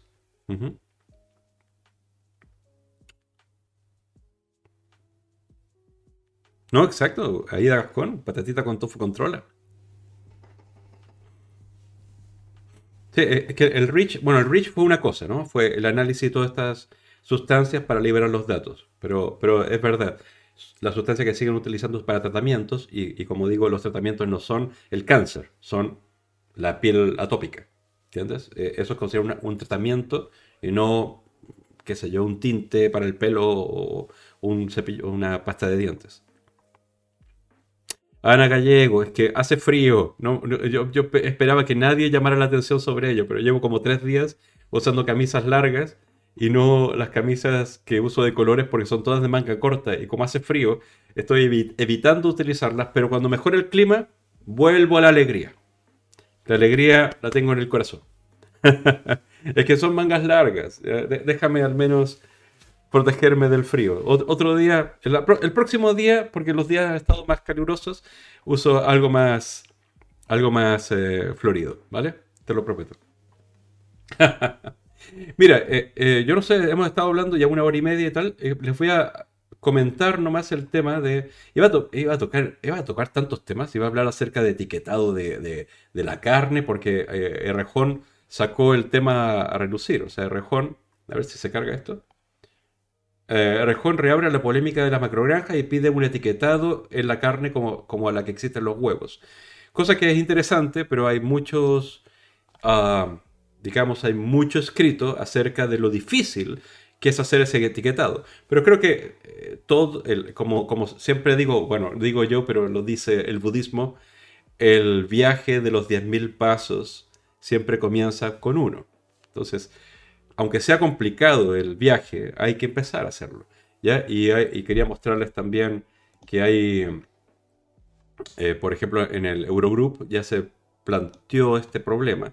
Y lo hablamos también el miércoles pasado un poco con Aida, pero en el fondo no es algo que se le ocurre a Rejón, sino que está, hace años está siendo eh, discutido en la, Unión Europea, que hay varios eh, sellos de calidad que se están dando en Europa, pero son muy parciales y son de algunos países y tal. Y, bueno, es un debate abierto, pero es muy interesante que Rajón lo abre, aprovechando, Alberto Garzón empezó con esto, sigamos echándole eh, leña a este fuego, porque es interesante. Es, como decía antes, España se mantiene como con los mínimos, y cuando hay voces que dicen, oye, levantemos un poco ese mínimo, levantemos un poco mejor, ¿no? Empiezan las críticas, ¿no? que los granjeros se van a ir a la, calle diciendo que no, eh, que es mentira lo que dice Rajón, o, perdón, que Garzón y Rajón y todos mienten, ¿no? Porque al fondo no quieren que les toquen el privilegio, igual como los cazadores, igual como los taurinos, en el fondo no me toquen, no me toquen eso, no me lo toquen. En fin, pero, pero quería, ah, bueno, hay tantas cosas que le iba a comentar, pero después nos íbamos a otros, a otros lados. Pero mira, les, les hablo acerca de esto ¿qué dice Patente con Tufo? Lo que no entiendo es que si la lista tiene 350.000 sustancias ya testadas, ¿no son ya suficientes para creer todo lo que necesita hoy en día? ¿En serio hay ingredientes nuevos que tengan que testarse? Sí y no. O sea, me refiero a que si una de esas sustancias son utilizadas en un tratamiento, son probadas en animales. Si alguna de esas sustancias se utiliza para una cosa que no se utilizaba antes, o sea, por ejemplo, algo que está en el champú, lo utilizan para algo que es para otra cosa, se, testan animales, eh, porque en el fondo es para ver si eso es complejo. Es complejo, porque hay por un lado el tema de la seguridad para el consumidor y después está la seguridad legal de la empresa que, produce eso eh, para salvarse las espaldas de cualquier denuncia, de cualquier demanda y todo eso. Entonces se prueba. La FDA, por ejemplo, en Estados Unidos sigue exigiendo eh, la prueba en animales. Europa, este tipo de sustancias, no. Pero te digo, es, es un océano. Entiendo la lógica que dices porque es lógico, completamente lógico. Pero piensa que incluso esas 350.000 sustancias se siguen probando en animales para la seguridad de los trabajadores de las fábricas. Entonces es... El, gran problema, eh, patatita con tofu y todos los que están aquí en el chat, con Europa, es que el tema de los animales, y, y ojo, miren lo mismo que pasa en España, el tema de los animales no tiene un lugar específico sino que está separado y dividido en 30.000 lugares, en sanidad, en agricultura, en medio ambiente. Entonces hay una parte de los intereses de los animales que recae en, un organismo y hace una normativa, pero esa normativa solo afecta en ese organismo. Después cuando pasan a otro, por ejemplo, eh, toda la parte de química, ¿no? de química industrial, como que no están en comunicación con, con, el REACH o con otros o, bienestar animal, con, qué sé yo, con medio ambiente, o sea, no, no, hay, no hay contacto. Por eso también eh, hay una campaña que está activa en este momento que se llama EU eh, e for Animals, que es eh, insistir que haya un comisionado, que es como un ministro de la Unión Europea, especializado o específico, con su, que su responsabilidad específica sea bienestar animal y que afecte a una totalidad de otros departamentos. ¿ya? Eh, es como lo que pasa en España, que tenemos un departamento eh, que defiende los animales en el Ministerio de Asuntos Sociales, siendo que debería estar en el Ministerio de Agricultura. O, o, el, medio, el medio ambiente. Eh, ¿Me entiendes? O sea, algunas cosas que afectan a los animales están en medio ambiente, otras están en agricultura, otras están en asuntos sociales, otras están en salud y sanidad, supongo algunas estaban en el Ministerio del Interior, cuando la tauromaquia estaba en el Ministerio del Interior y no estaba en, el de Cultura. Y el de Cultura. O sea, eh, ¿cómo es posible que... Es, como decir... Eh, ay, no sé. No sé, pero, pero, me entienden. ¿Cómo, algo puede ser abarcado y defendido si es que lo desmenuzas? Y por eso el Ministerio, eh, Luis Palanes, el Ministerio de Agricultura, se siente en total posición para quitar a los perros de caza de la ley de protección animal del Ministerio de Asuntos eh, Sociales para decir, no, no, voy a hacer una normativa propia en el Ministerio de Agricultura acerca de los perros de caza. ¿Cómo se come eso? ¿Cómo se come eso? Yo insisto, y, hago esta pregunta, y, Jorge está por aquí.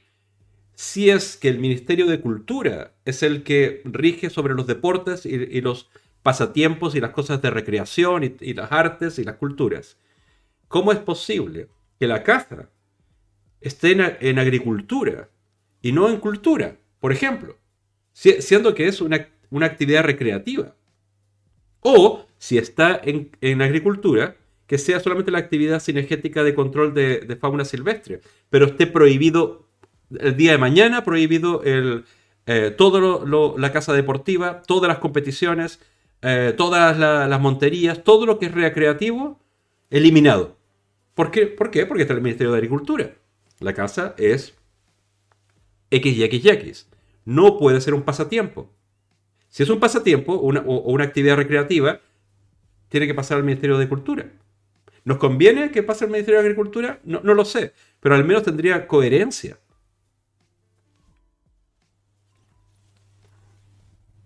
Mónica Hermosa, ¿cómo estás? ¿Cómo estás? ¿Cómo estás? Aida Gascón dice, se, se, vienen camisitas. Tú dices, ¿me vas a regalar algunas camisas? ¿Más?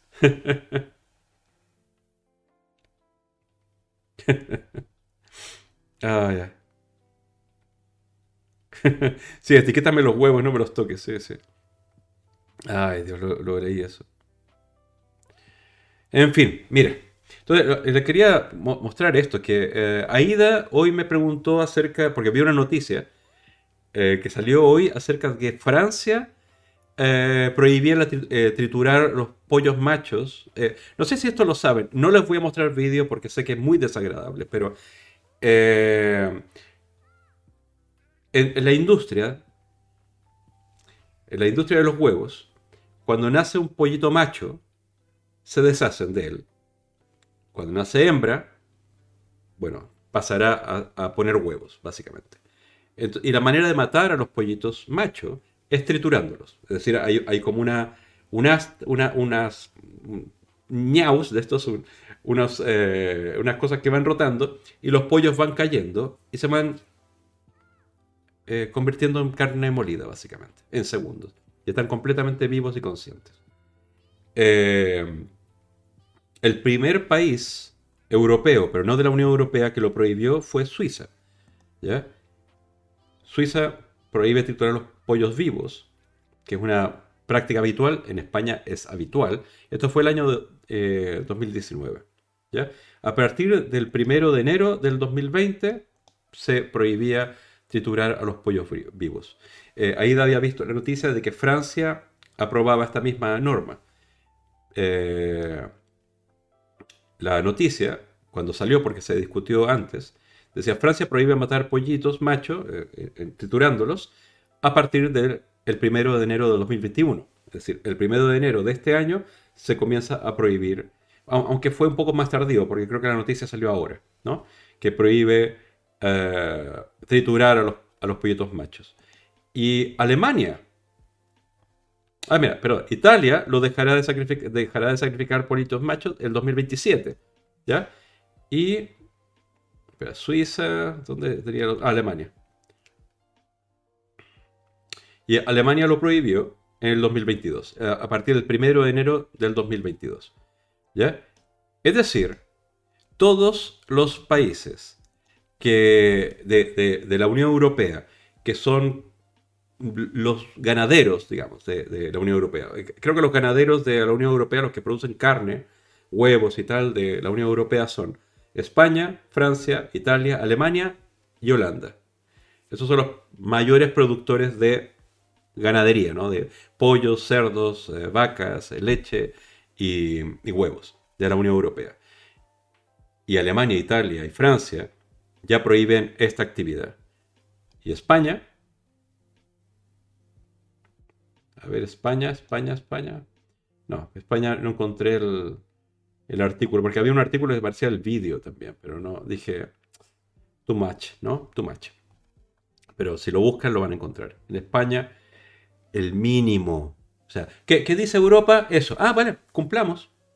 Pero, oye, pero ¿por qué no mejoramos un poquitito algunos aspectos? No, no, no, mejor no. Mejor hagamos otra cosa. Mejor organicemos una batida de, corso, qué sé yo. Mínimo. Mínimo, el bottom line. Francia mejorándolo. Alemania mejorándolo.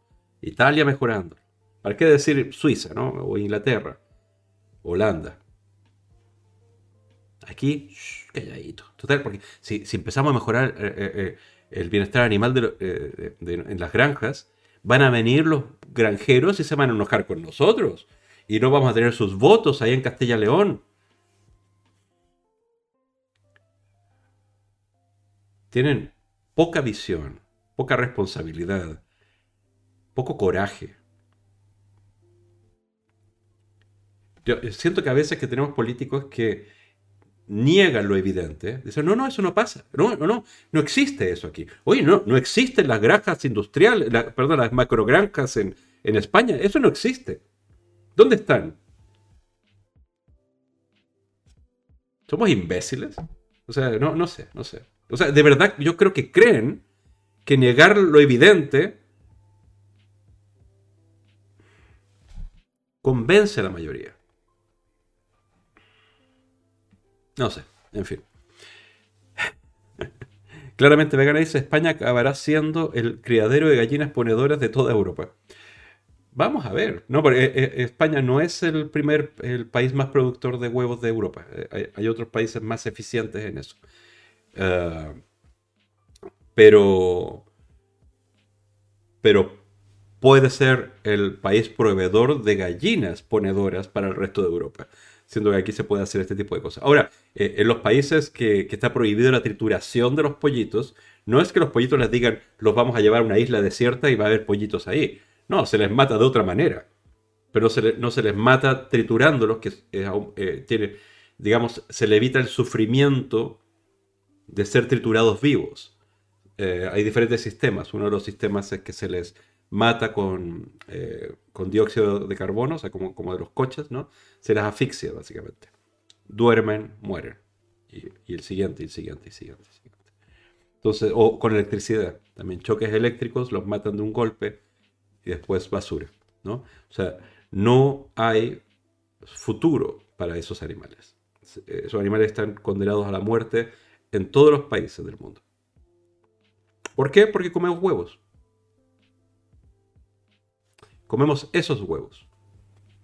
¿Ya? Eh, sé que alguien dirá, no, es que yo tengo un tío que tiene unas gallinas y yo como esos huevos. Pues, claro, pero, pero no es para todos, ¿no? La mayoría de los huevos que existen en el mundo conllevan muerte, sufrimiento.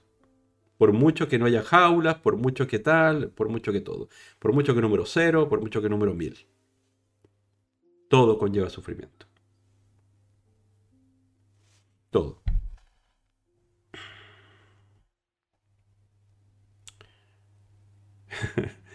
Ay, Dios mío.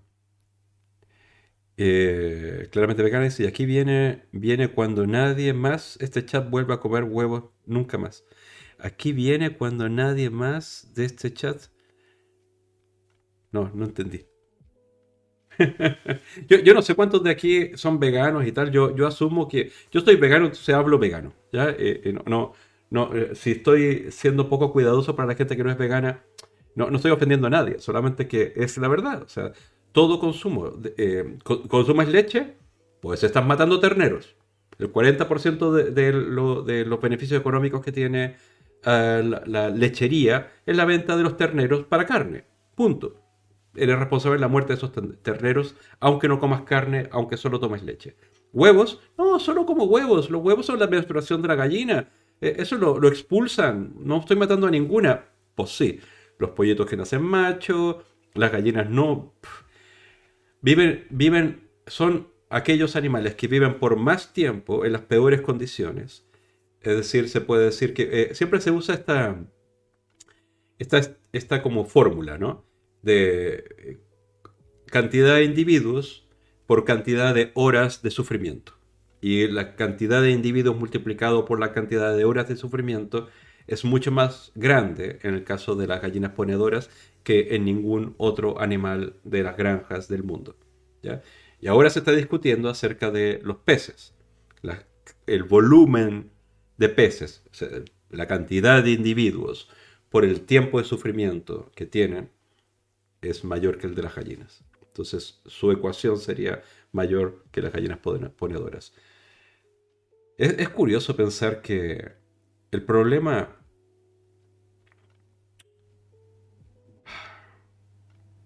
El problema es que no queremos hacernos cargo de las consecuencias de nuestros caprichos, de nuestros gustos. Ah, no, no, es hacer como un reanálisis de la historia del pasado, cuando, qué sé yo, comíamos animales porque no había otra cosa. Eh, había invierno, había solo animales, eh, no, no había cosecha, qué sé yo, mil cosas de esas cosas históricas. Pero hoy en día, hoy en día hay una restricción muchísimo más severa sobre todo por las consecuencias. De hecho, había un artículo que, lo quería mencionar, pero yo creo que lo quité. Lo quité, lo quité, lo quité. Porque había un estudio que salió eh, de la Universidad de California y tal. Pero ya, lo, ya lo mostraré el próximo día. Eh, que decía que si toda la gente del mundo se hacía vegana, ¿qué pasaba? ¿Ya? Y todo era positivo, básicamente. Pero. Son esas cosas que es, un poco propaganda vegana. Pero claro, hay un par de universidades importantes que, sacaron esa conclusión. ¿Ya? Y ahí encontramos un, un artículo interesante. Mira, aquí está. Solamente para leerlo un poco por encima, pero voy a leer que está diciendo claramente vegana. Dice. Y las gallinas de tus tíos también han sido seleccionadas para poner casi un huevo diario en lugar de 12 o 15 al año, produciendo desgaste prematuro, tumores, descalcificación, etc.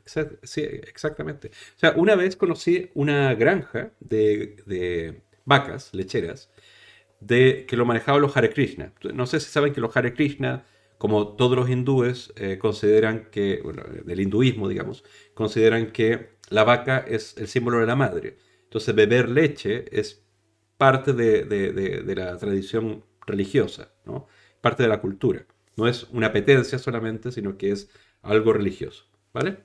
Entonces los Hare Krishnas tienen su propia vaquería, donde producen leche, que se supone que es la leche que utilizan los Hare Krishna de España. Cosa que no es verdad, porque el volumen de leche que producen en esa vaquería es pequeño. ¿no? Y, la manera en que tienen de producir leche eh, no es como en la industria, por eso lo quiero mencionar. En la industria se embaraza a la, vaca, la vaca tiene un ternero, el ternero se le aleja y después va a ser convertido en carne. Eh, y la, leche que era destinada para ese ternero, porque produce mucha leche, porque tiene un ternero, es, bueno, ordeñada para, para la industria, ¿no? Para que lo consuman los seres humanos. Pero, si una vaca tiene un ternero una vez, igual como las mujeres humanas, o sea, todos los mamíferos, si tienen un ternero una vez, pero siempre es ordeñada o siempre amamanta, una mujer humana tiene un bebé y si siempre amamanta, o sea, hasta que el niño tiene 25 años, eh, esa mujer va a seguir produciendo leche. Igual como esa vaca va a seguir produciendo leche. Ahora, no el volumen de leche que antes, ¿no? Producen menos. Eh, un litro, cinco litros, tal, no veintitantos litros, ¿no? Por vez. Entonces la ordeñan, ya sean queso, que es un, queso fresco, que es el que básicamente utilizan en las recetas los Hare Krishna. Entonces eran no sé cuántas vacas, eran pocas, eran como seis, y había unas bastante viejas, y por supuesto se van a jubilar ahí, tienen todo un terreno para jubilarlas y tal, pero tenían muy poca cantidad de leche diaria. No es como en la industria.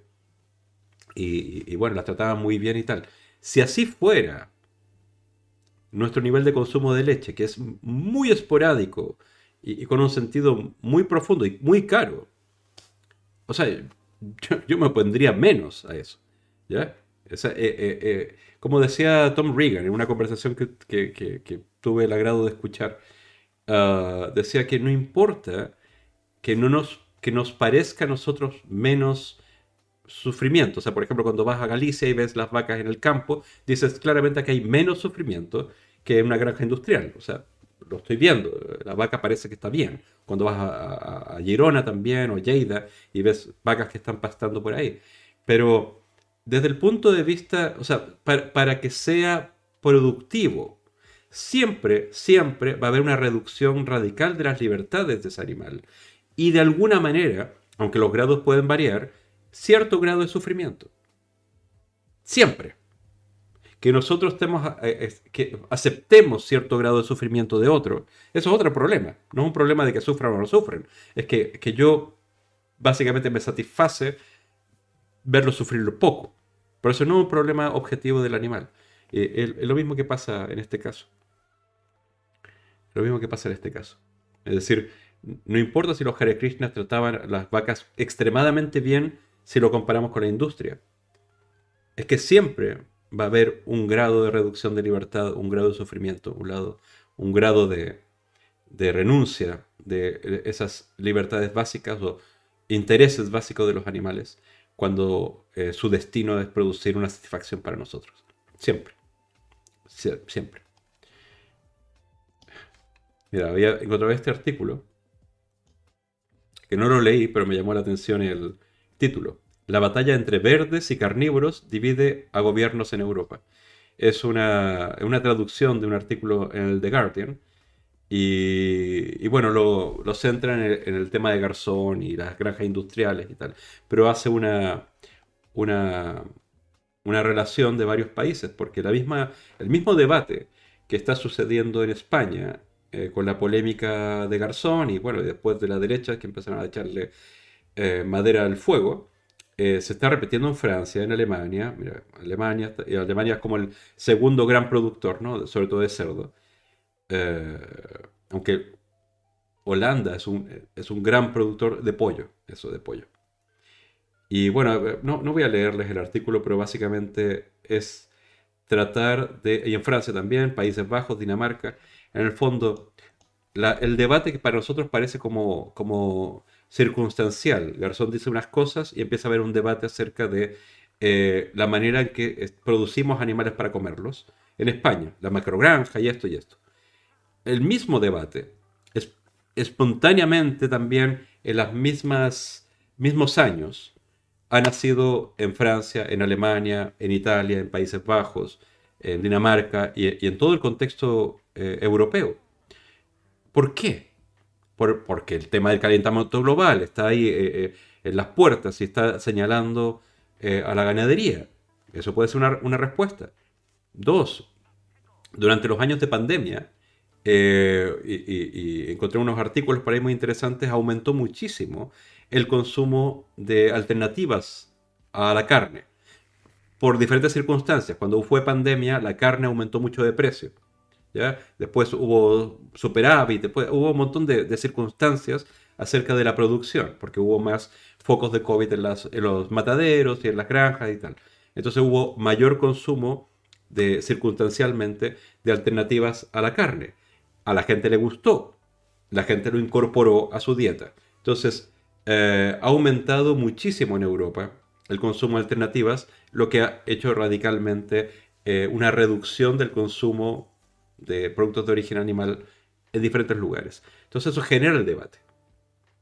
Si hay tanta gente consumiendo ahora este otro producto, que creo que son como, en Europa como un 11% de la gente consume mixto, no, no solo que sean veganos, eh, las proteínas vegetales, um, por qué las PAC, la política agraria común, solamente alimenta a las industrias tradicionales, a la ganadería tradicional y a la agricultura tradicional, pero no a esta nueva industria de la proteína vegetal, la proteína que parece carne o la proteína que se presenta de una manera similar a la carne.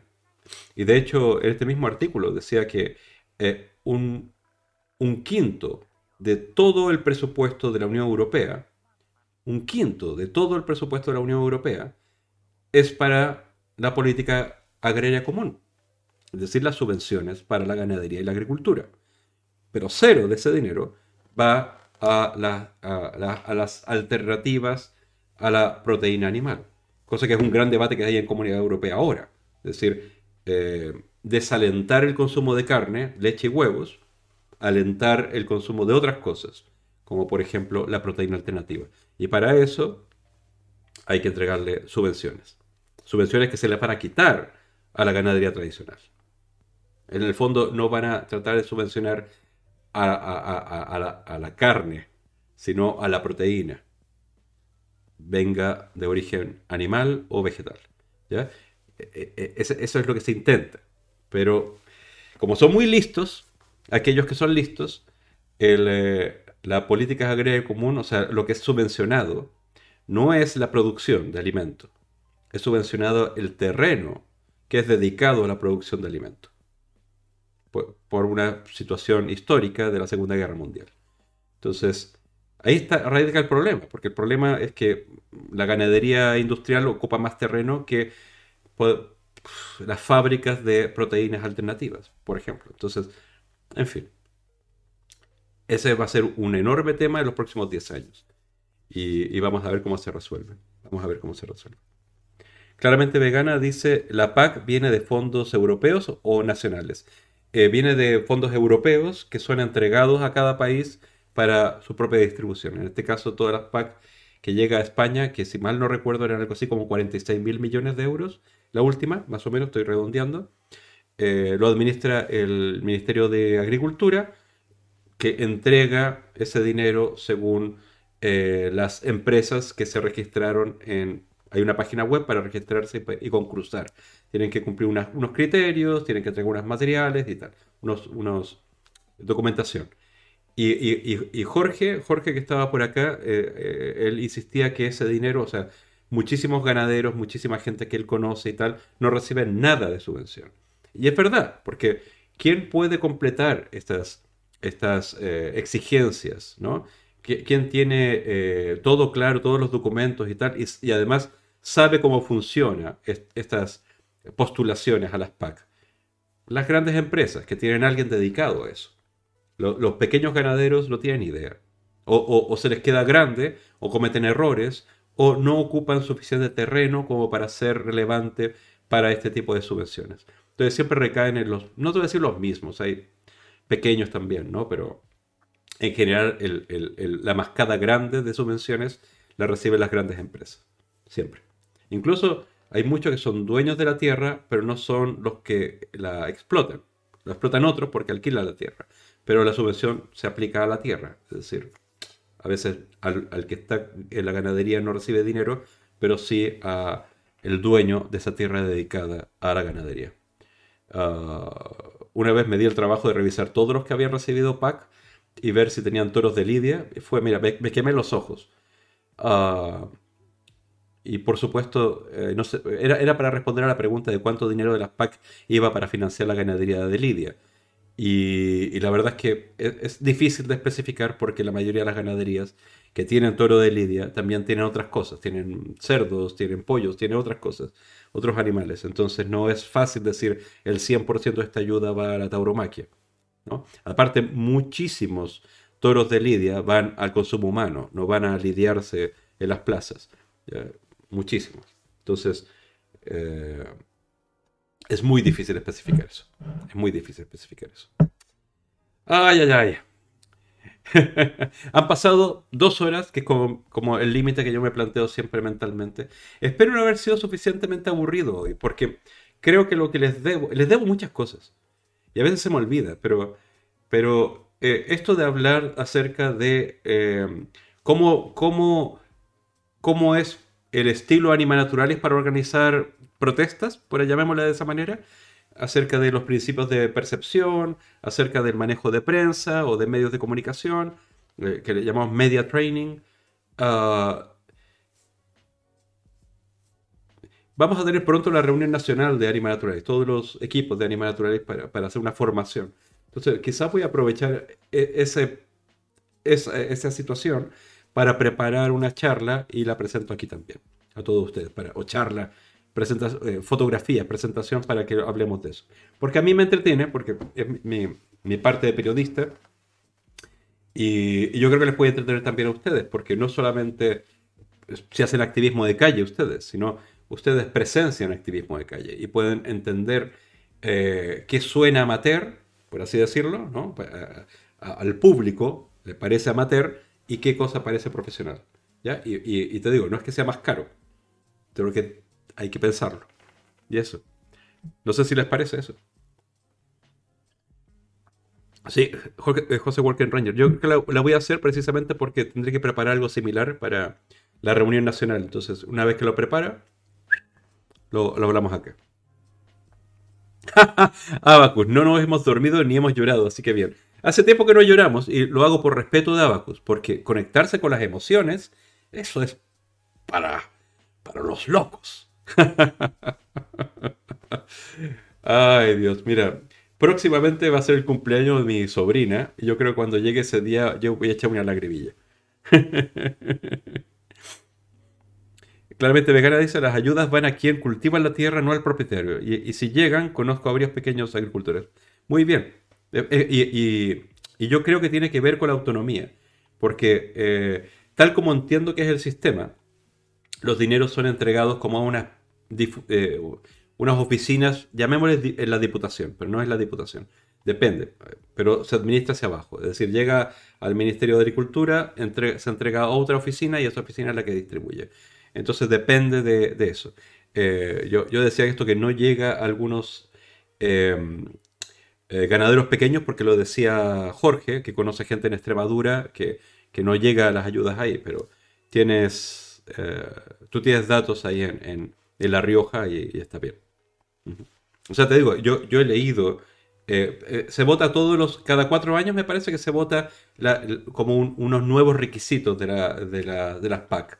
Y, intento estar al día, pero te digo, es mucho.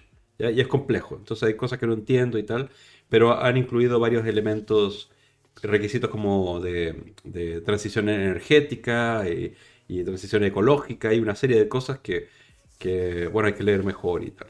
Pero no, no, es tan sencillo como dinero entra, dinero se entrega a X gente, sino que tienen que cumplir unos requisitos que cambian cada año. Y algunos los cumplen, otros no los cumplen. Eso. Ampas frías, mira, no te había visto. Interesante. Masterclass de manifestaciones. Es que más que masterclass de manifestaciones, yo creo que es masterclass de, de tratar de ver cómo ven los medios de comunicación. Entonces, eh, cómo poder, básicamente, cómo podemos utilizar el canal de los medios de comunicación para llevar nuestro mensaje de, la, la manera que queremos transmitirlo. Porque a veces pensamos que solo manifestar nuestra energía, nuestro entusiasmo, nuestra, nuestra, nuestra protesta, es suficiente. Pero el que interpreta esa, esa, narración nuestra es el amigo periodista o, el, o el reportero gráfico. Entonces tenemos que expresar nuestra ira, nuestro enojo, nuestra vitalidad, nuestro entusiasmo, de una manera que lo pueda entender el medio de comunicación para que lo pueda reproducir a su vez. Porque si uno reproduce una cosa distinta, y puede ser caótica, puede ser eh, infantil, puede ser hasta violenta. O sea, ¿cuántas veces hemos visto manifestaciones que organizamos animalistas y lo que escuchamos es hijo de puta, asesino, eh, y, quizás incluso algunos, algunos movimientos agresivos? Entonces, la versión que se cuenta en los medios es que el movimiento antitaurino, por ejemplo, es violento, es agresivo, es poco educado, etc. Y eso hace que esa gente que no tiene una posición no quiera posicionarse con nosotros porque no somos atractivos. ¿No? No somos una posición eh, llamativa para ellos, no somos, no somos, no somos eh, eh, el grupo que, ellos se van a identificar. Entonces tenemos que buscar, ya, ya entienden, ya entienden para qué voy a, seguir dando vueltas por eso. Pero lo vamos a hablar con algunos ejemplos, yo creo que con ejemplos lo van a ver mucho más claramente. ¿Vale? Sí, se masca la próxima encargada de, Logroño de, de Animal Natural, fantástico. De, hecho, en Logroño tenemos a dos personas, a Ima y a Sara, pero le vendría mejor que bien, claramente, Anima Naturalis. Eh, bueno, ya con eso que digo, terminamos esta noche bonita. Ah, el miércoles nos vamos a ver en el de Anima Naturalis, ¿ya? Ah, con, mejor luz y quizás con el, con el chango perro como le gusta a Aida de barbería. y, y ahora estoy viendo a quién le hacemos ride. ¿Tienen alguna sugerencia? Tofu con piña. Ah, no, patatita con tofu. ¿Por qué llora? No llore. A ver, ¿a quién le hacemos? Mira, a Mamen Ratatouille vegana. A Mamen Ratatouille vegana le podemos hacer ride.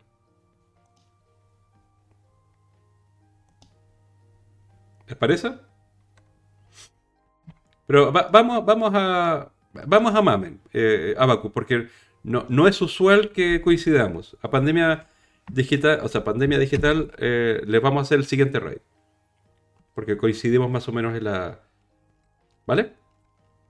A ver. Siempre me demoro. Me demoro muchísimo en, en hacer la raid porque. Ya saben, mi ordenador es como de, tan viejito como yo.